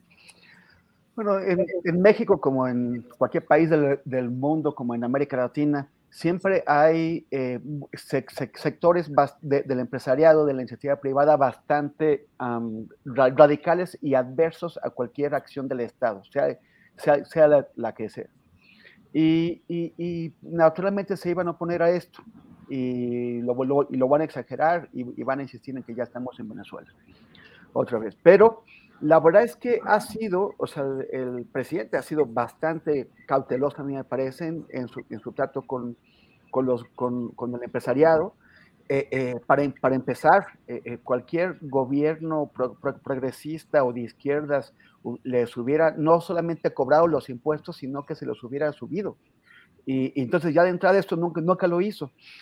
La, la, manera en que, en que aplicó esta em, ocupación de esta pequeña, muy pequeña parte del negocio de, de los ferrocarriles que pertenecen al Grupo México, eh, ya lo mencionábamos antes, son, son 120 kilómetros cuando ellos tienen 11 mil kilómetros de vías, pues fue, a, mí me pareció correcto que lo primero que fuera precisar el ámbito, o sea, precisar cómo, cuál era la, justificación, o sea, qué, qué, era lo que habían hecho exactamente, que no era una expropiación, sino una ocupación de una concesión, que no, no, no, de, no de propiedades de ellos, los, los objetos sí son de, de su propiedad, pero no el, tramo de vía, o sea, eso es una, una concesión, este, y precisar el ámbito legal, eh, precisar los, los alcances, hasta dónde se llega, y luego señalar y reconocer las vías de impugnación legal. Eh, en el mismo eh, documento le señalan que ellos tienen derechos y que, que, pueden hacerlos valer y que ya nos vemos ahí donde, mm, en, ante los jueces. Entonces, a mí me parece que, eso debería darle una certidumbre a la iniciativa privada de en qué condiciones el Estado mexicano va a, ejercer sus derechos legales a, expropiar o, a, ocupar, y que no es una cosa generalizada, no es una cosa que, permita que de manera seria se pueda declarar que ya estamos en Venezuela y que el Estado va a quitarles a todos sus casas y los, los va a llenar eh, de, niños para que vivan con ellos, para que compartan sus cuartos y sus salas, que es el temor de los, de los eh, rumores que, se han expandido. Eh, es un golpe sobre la mesa, ya en la ruta hacia el final del, del, sexenio, un golpe que está destinado a, decir, no renunciamos a ejercer las facultades que tiene el Estado, y, que, y, que, además yo creo que necesitaban esos empresarios, que, un, golpe que necesitaba eh, Germán Larrea para entender que no puede ignorar a las autoridades y que no puede hacer lo que se le antoje y que no puede imponer eh, los precios que le den la gana eh, en, su, en, su, relación con el Estado. Sobre todo porque hemos visto, por ejemplo, en particular Ricardo Salinas Pliego, ha tenido muchísimos gestos de arrogancia y de, y de, y demostrar que no, que no tiene límites, en particular cuando puso a Javier Alatorre y a su canal, eh, a, su noticiero, a sabotear la estrategia nacional de, de, salud en medio de la pandemia. Entonces, como que eh, esa, esa, esa sensación que hay entre los grandes empresarios de que, de que no hay gobiernos y de que no hay un Estado que les ponga límites, pues les acaban de poner un límite. A mí me, hubiera gustado incluso ver más límites impuestos a estos empresarios, pero, pero bueno, pues eh, al menos eh, en ese momento se, se, puso uno y eso me, yo creo que hay que reconocerlo. Y finalmente, en cuanto a lo de Banamex, a la, compra de City Banamex, eh, es, a mí me parece que es realmente peligroso. O sea, es peligroso que un empresario tan, o sea, porque por ejemplo Carlos Slim por, lo menos tiene una prudencia y tiene una actitud bastante más respetuosa que la que puede tener la REA o la que puede tener Salinas Pliego. El, el, que un banco tan importante como Banamex se sume a los holdings que tiene eh, la REA y Grupo México, a mí me parece que es peligroso para la economía y para la política del país, porque eh, aumenta la capacidad de la REA de imponerles condiciones eh, a, las autoridades. Pero bueno, también me, parece que, contestó bien el bluff de la, de la, de la REA, de, de, retiro de la compra de, de Citibanamex y que el presidente le haya dicho, ah, sí, pues bueno, pues no hay problema, encontraremos alternativas, si lo cumples, que te vaya bien. Entonces, eh, no lo va a hacer, fue un bluff de la REA, eh, seguimos en este peligro del crecimiento del poder desaforado de, este Grupo México, pero eh, por lo menos sí le han puesto un, par de límites ahí. Gracias, Temoris. Arnoldo Cuellar, pues uno de los temas también preocupantes de las últimas horas es este artículo que sacó el New York Times, donde señala que ya de acuerdo con investigación forense, el subsecretario Alejandro Encinas también fue infectado con este software Pegasus y que el propio presidente, de acuerdo con el New York Times, eh, pues eh, ya estaría enterado y que pues decidieron callar eh, ambos, tanto el subsecretario Alejandro Encinas como el presidente López Obrador. Y hoy vimos también a un presidente que desestimó, que minimizó estos hechos y que incluso rechazó hacer una investigación al respecto. ¿Cómo ves todo esto que está, que está pasando, Arnoldo? Eh, sin, sin, que se me interprete como que meto el desorden, quisiera hacer un último comentario sobre el tema. ay, ay, ay, ay, ay, Arnoldo. No, bueno, decir que el presidente también mostró una actitud política al plantear que, que tiene una popularidad y está dispuesto a usarla, y que todos los rumores en torno a la venezolanización no fueron a ninguna parte ni caminaron en ese sentido y que está, hay más que más de una vacuna en torno a ese tema y que precisamente los magnates de este país, tan consentidos por los gobiernos del PRI y del PAN, no son precisamente los personajes más populares, menos cuando sus fortunas se han incrementado a la sombra de decisiones políticas que los han favorecido con mucho, ¿no? Con, con las ventas de empresas del Estado mexicano, que más allá de si funcionaban, no funcionaban, estaban quebradas, afectadas por la corrupción, les fueron ofrecidas en grandes eh, gangas, ¿no? Bueno, dicho eso, ya, me hago cargo de la nueva pregunta. Arturo. Así de. Manazo. Puedo, mis.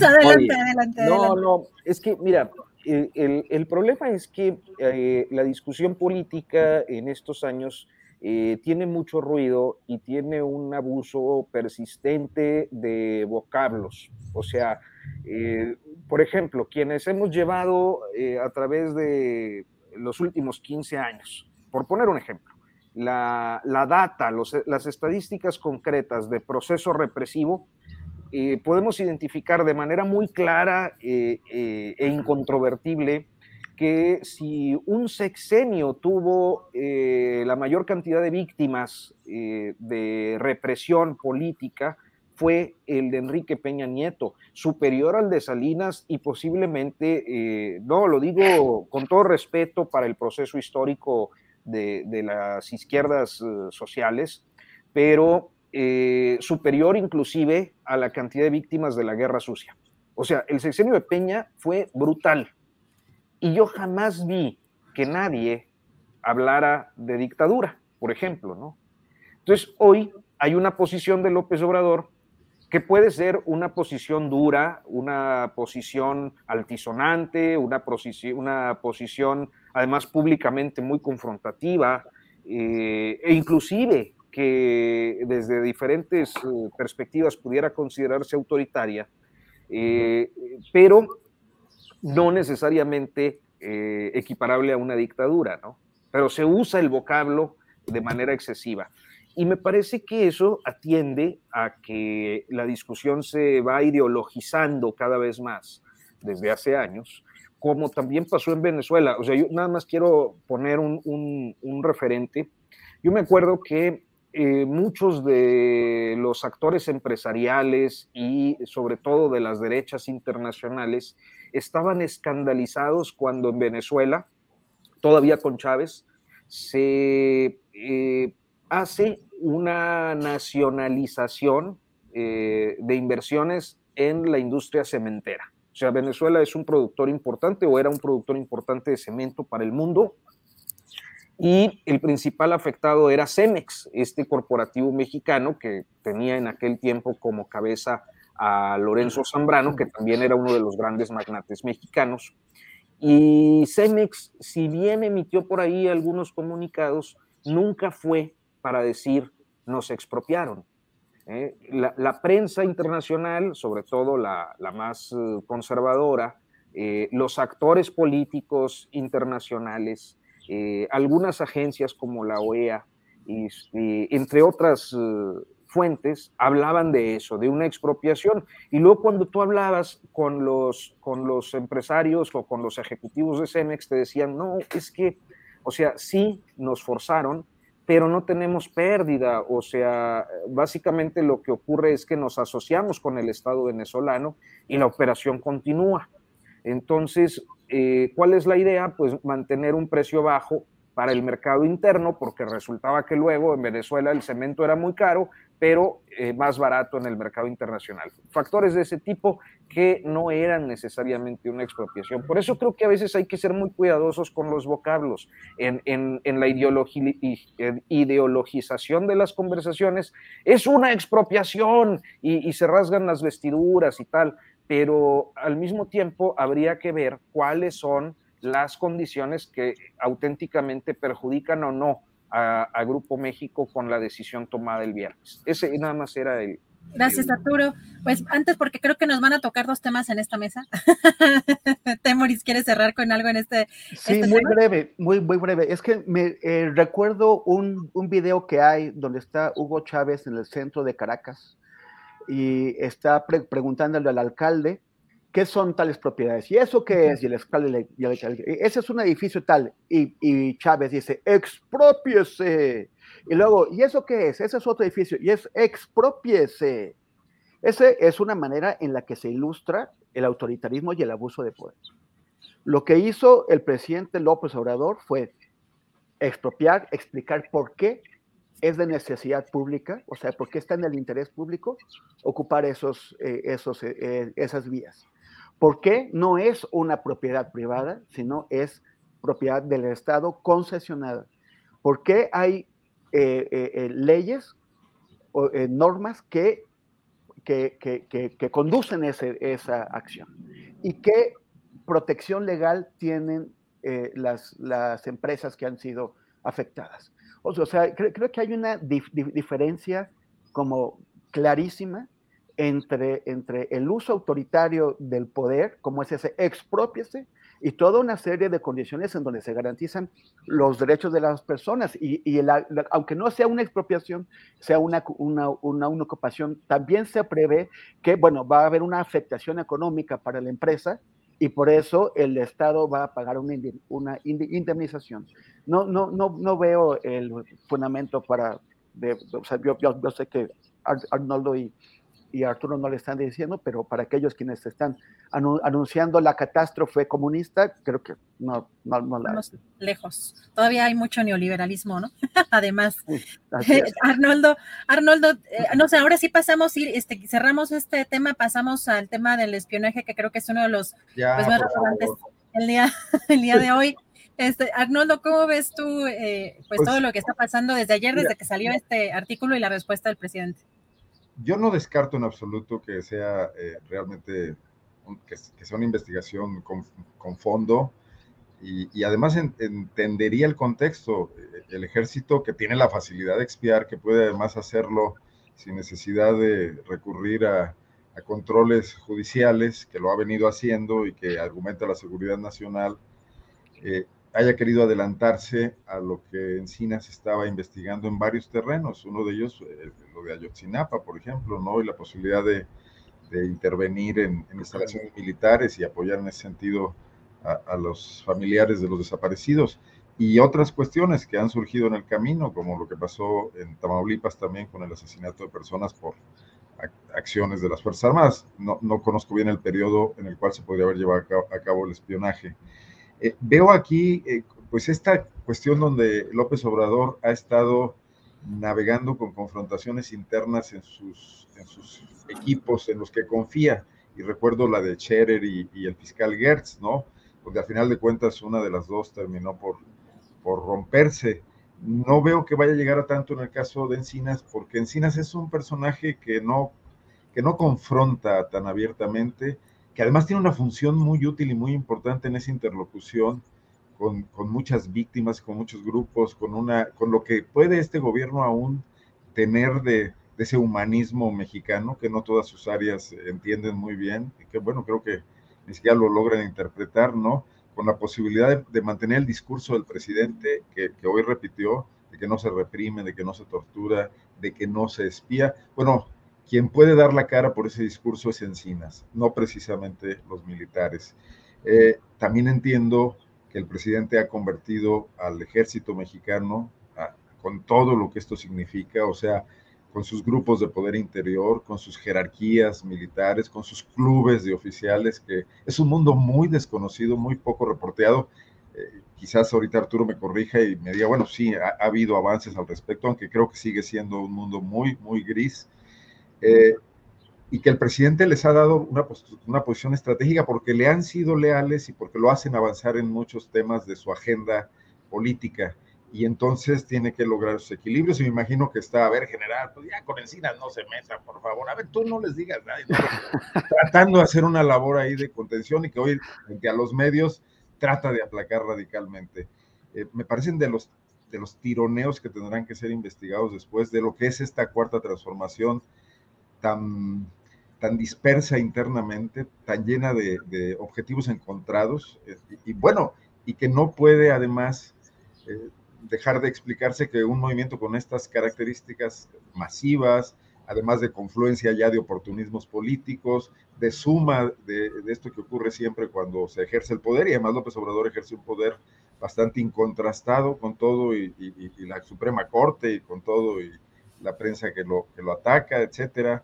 Eh, de todas formas es un presidente con mucho poder, en buena medida gracias a su manejo personal, a su retórica personal, a su popularidad personal eh, pero que tampoco, tampoco logra ser el mejor vehículo para mantener una coherencia con lo que se planteaba en un, en un inicio y que además es utópico pensarlo, que, que desde la oposición se pueda construir y luego ser coherente con toda una, una cuestión de valores políticos, ¿no?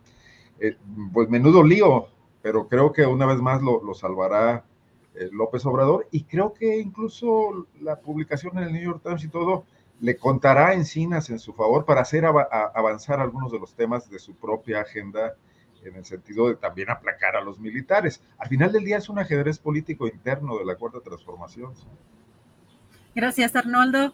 Arturo Rodríguez, ¿cómo ves este tema?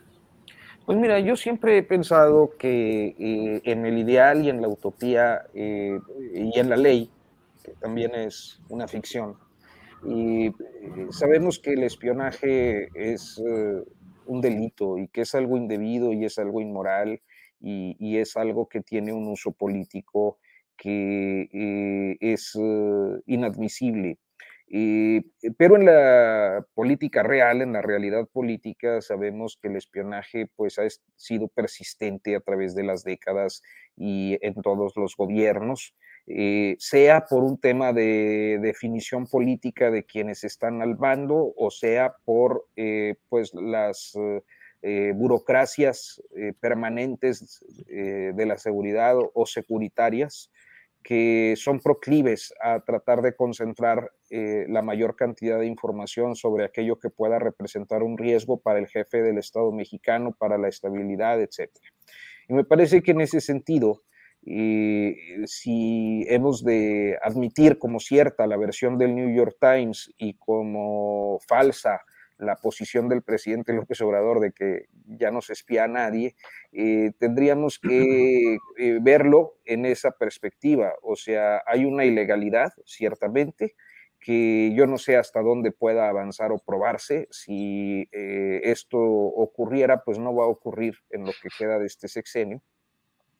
Este, y me parece que lo hacen sobre un hombre que está en permanente comunicación con los movimientos políticos y sociales eh, a los que debe atender por su responsabilidad y sobre todo por el compromiso que la administración ha hecho, el presidente López Obrador ha hecho, por eh, responder a la deuda enorme que en materia de derechos humanos, sobre todo eh, en materia de, a mí, bueno, me, me parece prioritario eh, aquello que tiene que ver con eh, la represión política, pero en general para las violaciones de derechos humanos y la deuda enorme que tiene el Estado mexicano desde 2006, este, pues eh, mantienen a Encinas en contacto con actores y con grupos que naturalmente son personas de interés para ciertos, ciertas burocracias securitarias y yo creo que el principal problema de esto, si bien coincido con el punto de vista de, eh,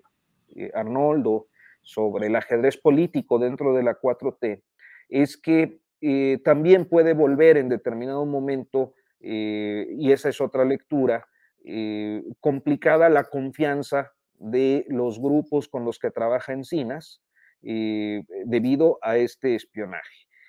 ¿Es así de catastrófico? Yo creo que no. O sea, eh, voy a poner un ejemplo, aquellos que resultamos en las listas de Pegasus, por ejemplo, espiados el sexenio pasado, eh, eh, no es como que ya nadie quiera hablar con estos periodistas, porque no, a esos güeyes los, perdón, a, esos periodistas los escucha, los escucha el gobierno y tienen infectado ahí con Pegasus, no, o sea, uno sigue haciendo su trabajo y, ellos, los eh, securitarios, harán el suyo. Al último tampoco hay como asuntos inconfesables que uno no pueda contar o que pues en todo caso te preocupan las fuentes. Eh, me parece que ocurre lo mismo con Encinas, no creo que sea algo tan catastrófico que sí se inscribe en una normalidad política que no debiera ser normal porque es ilegal, pero que pues ahí está, es una realidad y que en todo caso eh, eh, si hemos de creerle al New York Times más que a López Obrador sobre que no hay espionaje, pues eh, habría que verlo también con cierta reserva más allá de pues lo que en estos momentos significa políticamente. Gracias, Arturo. Temoris, ya platicábamos también al inicio, pero pues ampliando un poco más tu comentario sobre esto que está sucediendo y las declaraciones del presidente eh, ¿Qué opinas, Temoris? Sí, bueno, pues yo para, ahora, sí que para variar, no, estoy de acuerdo con lo que dice mi querido Arturo, eh, que como que es como eh, minimizando la importancia del tema. Por ejemplo, en el caso con, concreto de Alejandro Encinas y su equipo, ellos están trabajando con personas están arriesgando la vida al, darles información con víctimas o con, testigos, con, personas que saben algo sobre eh, crímenes cometidos durante la Guerra Sucia o crímenes cometidos en relación con el caso de Yotzinapa, crímenes cometidos con las desapariciones, las decenas de, miles de, de, desaparecidos que hay en ese país. Gente que está arriesgando su vida al aportar información, al aportar sus testimonios, y que eh, en, ocasiones es gente que está denunciando al ejército mexicano o a la marina.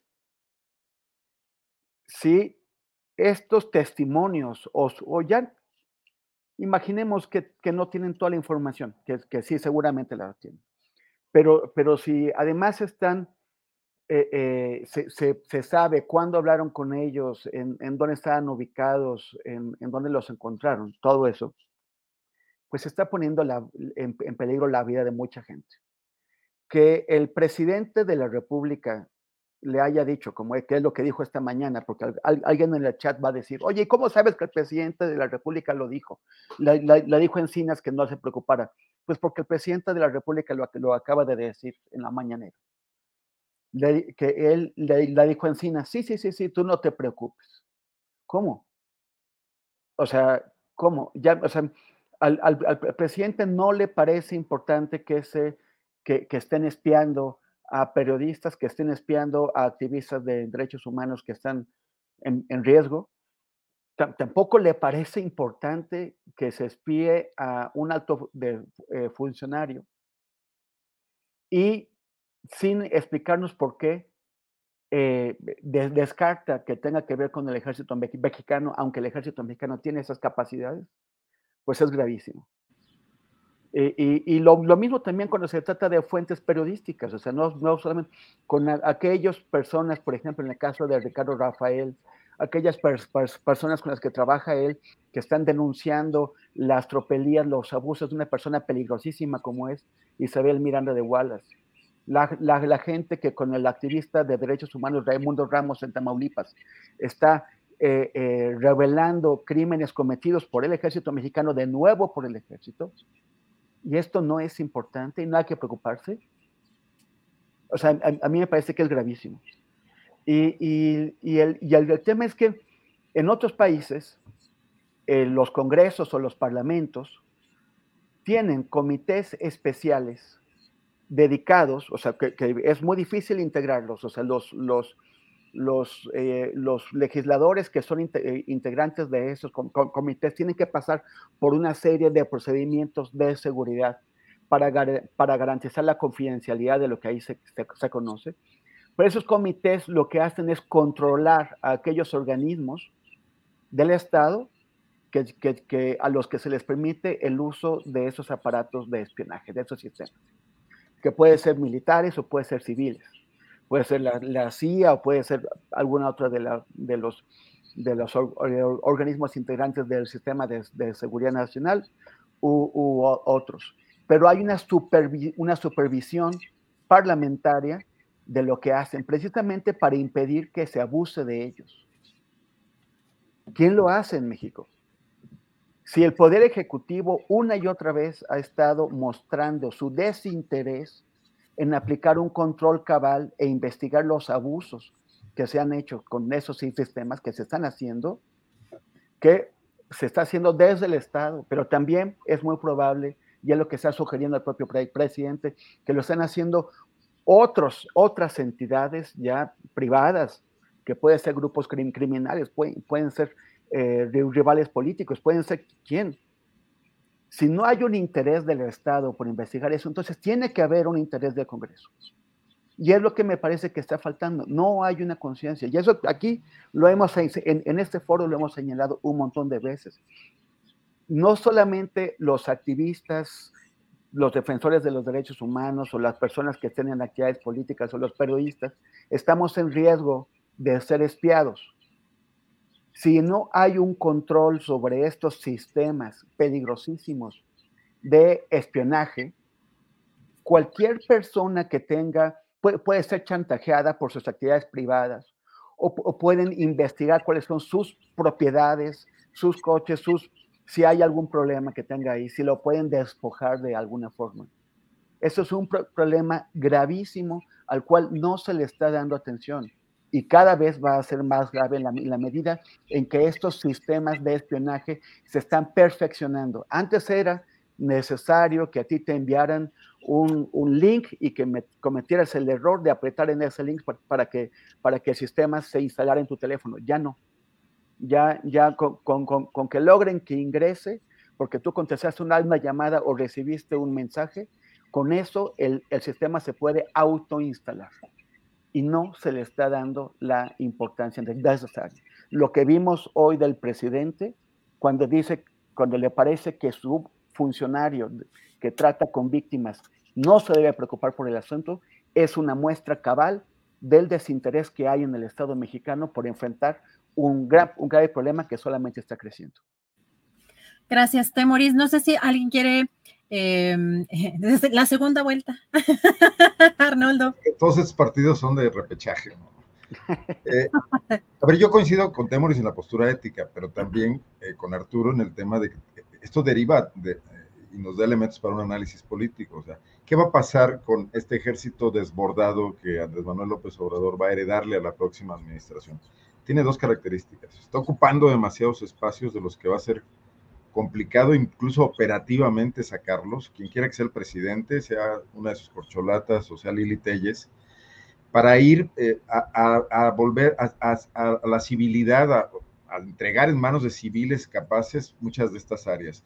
Pero además va a ser un ejército que va a cargar una polémica encima, un enorme desprestigio. Y esta vez no es la crítica de medios alternativos, independientes, periféricos, sino eh, está en el seno del, debate público, porque, porque ahí lo colocó Andrés Manuel López Obrador a convertirlo en uno de sus eh, consentidos, eh, de sus áreas del gobierno consentidas, con la enorme historia que hay detrás del ejército mexicano, de una entidad que es violentadora de derechos humanos históricamente, ¿no? Por decirlo además rápido, y, pero que tiene episodios muy claros que han afectado a muchísimos sectores en las regiones del país y en gremios y, en, a los jóvenes, etcétera, ¿no? Entonces, eh, no solo es ya el, el, tema del espionaje en general, sino que el ejército va a ser uno de los grandes temas, si no de la campaña, si no se animan a discutirlo los opositores, porque yo también veo que los opositores, y me refiero a los políticos, en este caso, no a los medios, todavía tienen mucho prurito entrarle al ejército, por ejemplo, ¿dónde está la comisión de, las, de la defensa en el Congreso, en el Senado, en la Cámara de Diputados? Creo que la preside en el caso de la Cámara de Diputados un panista que es guanajuatense, Ricardo Villarreal. Eh, ¿Por qué no salen en este momento a hablar del tema? Con el ejército no se meten los políticos.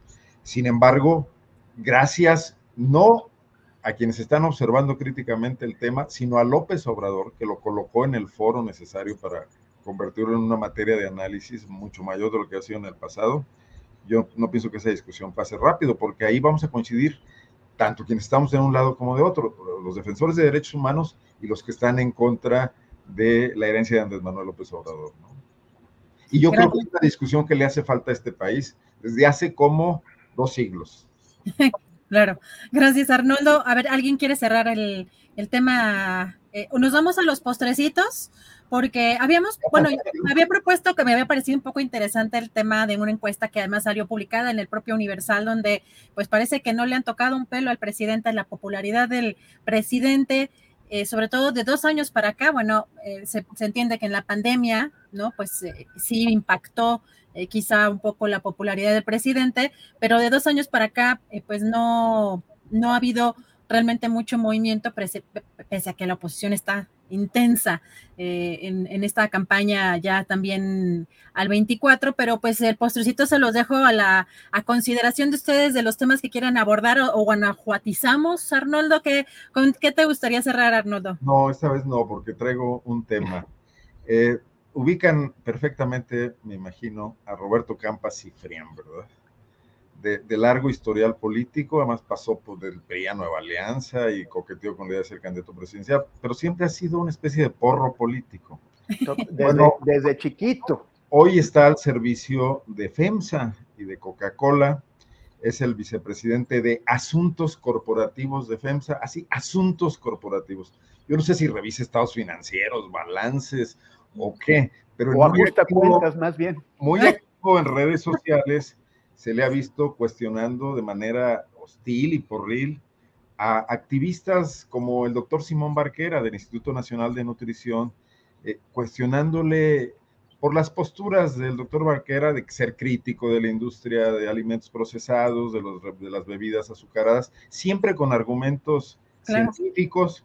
Eh, sale Campa a cuestionarle quién te paga, de, dónde obtienes tus fondos, eh, ahora estás viajando por cuenta de quién. Barquera es un científico eh, de corte internacional que está en congresos a menudo, que está eh, actuando en foros de todo tipo, y yo le han, puesto a darle marcaje personal. Me parece muy raro de parte de FEMSA, una empresa que se manejaba con una cierta elegancia. Eh, digo, porque una cosa es patrocinar estudios científicos a las universidades de este país para que digan que el refresco no es la causa ni de la obesidad ni de la diabetes, sino la falta de ejercicio o la falta de bebederos en las escuelas, siempre tratando de lavar la cara al tema del refresco, a esta otra cuestión que hoy ejerce Campa, que es una actitud bastante porril, que creo que no abona mucho al señor eh, Diablo Fernández, como se le conoce, y del que seguramente Arturo sabrá más que yo, porque él es experto en estos magnates empresariales, ¿no? Nada más dejar eso aquí. Y lo pueden ver en el Twitter de Campa, en el Twitter de Barquera, estos, estos, estas acciones horribles, ¿no? Pues gracias, Arnoldo. Y Arturo, ¿con qué te gustaría cerrar? Eh, em, podemos asomarnos a qué, qué, está sucediendo en Coahuila o con el coahuilense que tienen eh, la cobertura que está sucediendo allá o con qué te gustaría cerrar? Sí, mira, yo creo que sí, Coahuila. Este, esta vez no le voy a tomar la palabra a, Arnoldo Cuellar porque quiero al menos cerrar portándome bien y acatando tu definición editorial. Es bueno, es bueno que te corrija. de forma excepcional, ¿eh? Que no, que no se diga que es, es bueno que ya te portes bien. Además, ya. Algún día en la vida para que veas qué se siente. No, mira, creo que eh, pues estamos ya a menos de dos semanas, a prácticamente ocho días de que concluyan las campañas y menos de dos semanas para que sea la jornada comicial en el estado de Coahuila y en el estado de México. Y creo que uno de el tema más relevante para mí, más allá de, de los resultados o de lo que perfilan las encuestas, es eh, la forma en la que se ha dado el deterioro de los partidos eh, del movimiento que podemos identificar como la 4T en el estado de Coahuila, porque también eh, pueden ser un, digamos, un ejemplo de lo que también puede suceder en el contexto nacional hacia 2024. ¿De qué estamos hablando? pues de una crítica muy severa de un sector morenista eh, a eh, el método de la encuesta con el que se eligió al candidato. Ciertamente me parece que todos los estudios de opinión reflejaban a Armando Guadiana como, como el mejor posicionado, pero surgieron estas críticas a la encuesta y a algunos aspectos jurídicos o, estatutarios del proceso. Y segundo, que no hubo manera de conciliarlos. Todavía el día de hoy, eh, Mario Delgado ha hecho un llamado. Me parece que en ningún estado de la República Mario Delgado había sido tan agraviado como lo ha sido allá en el estado de Coahuila. Este, y, y está haciendo un llamado a que los simpatizantes del PT y del Partido Verde voten por Morena como una, eh, una reedición del llamado al voto útil. Y tercero, que en los últimos días, particularmente ahí en una entrevista con el coahuilense que estará apareciendo en las próximas horas, Mario Delgado ah, revela una cosa que yo no había escuchado y era que había un acuerdo con el PT hasta el 12 de febrero este, de que irían juntos en coalición tanto en Estado de México como en Coahuila y que se enteran de que lanzan a un candidato por la libre este, por las publicaciones en medios.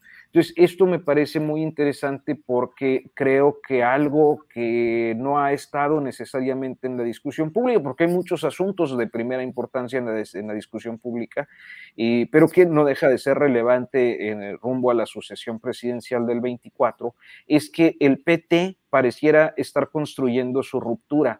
No solo por el caso de Coahuila, me parece que también es coincidente con eh, pues este reclamo legítimo quizás, dados las formas que tienen en la 4T de Gerardo Fernández Noroña, y a, la exclusión, eh, tanto como para lanzarse duro contra el presidente López Obrador, diciendo que era peor que el INE y no sé qué más.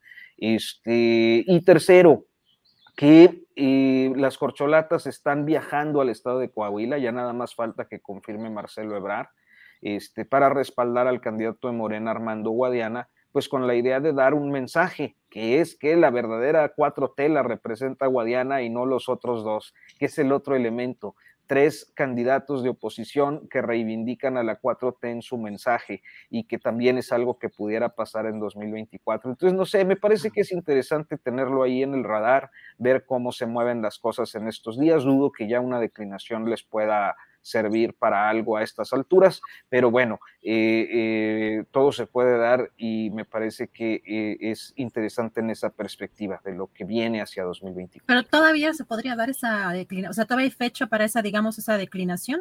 Legalmente no, legalmente caducó hace mucho, o sea, ya no hay registro de coalición, una declinación o una suma, una candidatura, pues no tendría efectos jurídicos, las boletas están impresas y ya hay reparto de, o sea, ya están los paquetes electorales, si no han salido, están por salir a los diferentes distritos o comités distritales, este, y en la boleta pues vienen las cuatro opciones. Este, sería más una, una declinación con carácter moral o de carácter moral que pretendidamente se tradujera en electoral, pero yo creo que ya por la cercanía pues es muy difícil que tenga un efecto, e, excepto en las estructuras partidarias, que esas pues bueno, funcionan conforme a, a cómo se les baja la línea. ¿no? Gracias, Arturo. Armamos una quinielita, ¿no? Para ver.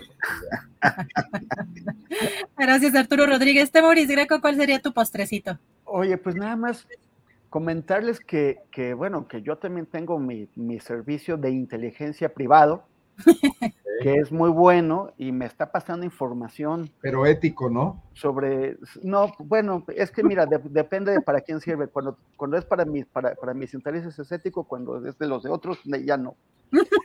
Pero, pero bueno, pero me está pasando infor, información sobre las actividades de nuestro agente en el extranjero.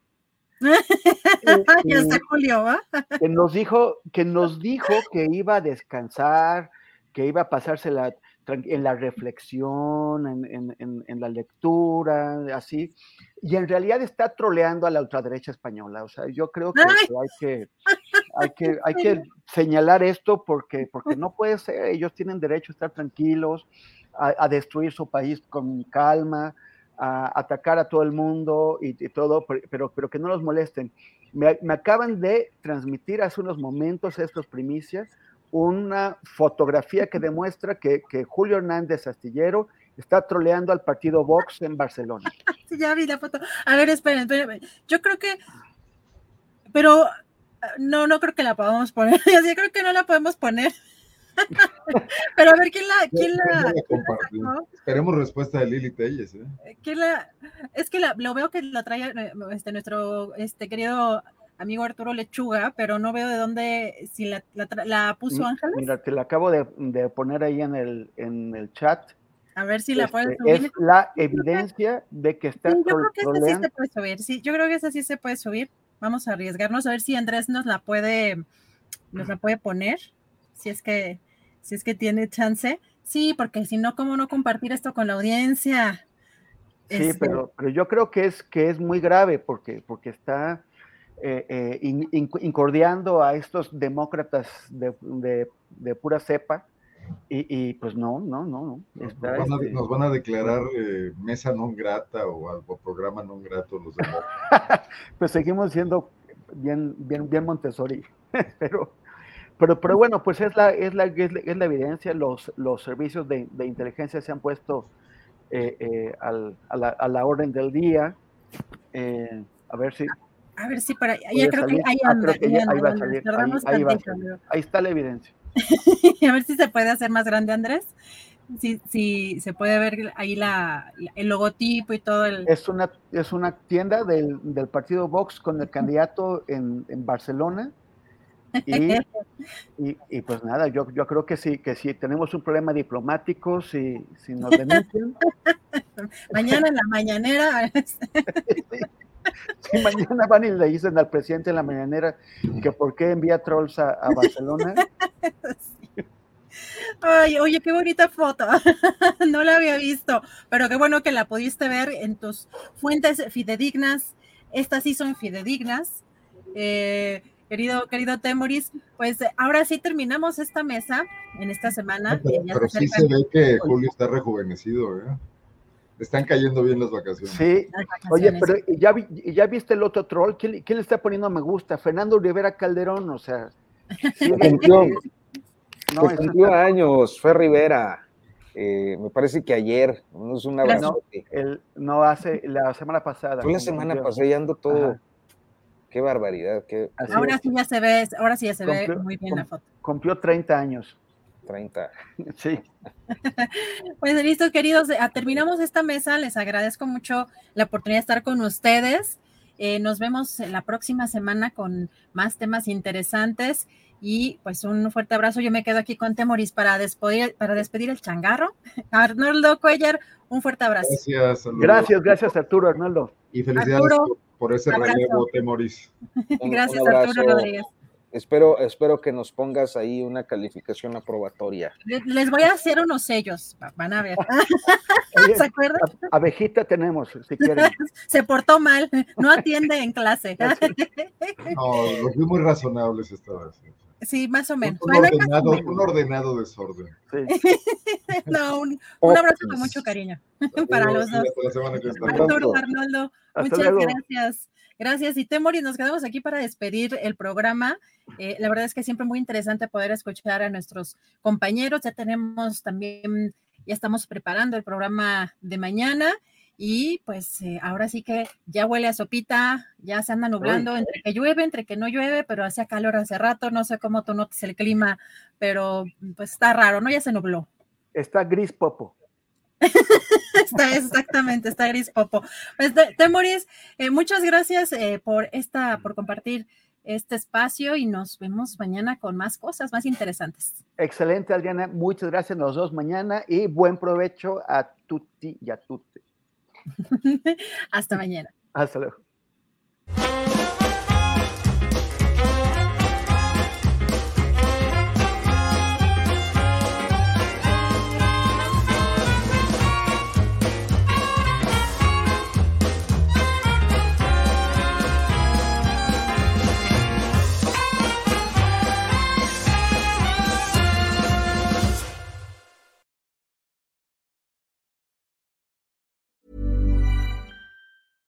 Imagine the softest sheets you've ever felt. Now imagine them getting even softer over time. That's what you'll feel with Bowl and Branch's organic cotton sheets. In a recent customer survey, 96% replied that Bowl and Branch sheets get softer with every wash. Start getting your best night's sleep in these sheets that get softer and softer for years to come. Try their sheets with a 30-night guarantee. Plus, get 15% off your first order at bowlandbranch.com. Code BUTTERY. Exclusions apply. See site for details.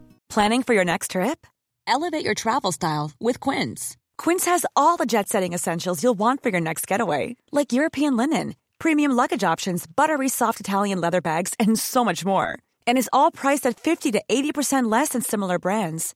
Plus, Quince only works with factories that use safe and ethical manufacturing practices.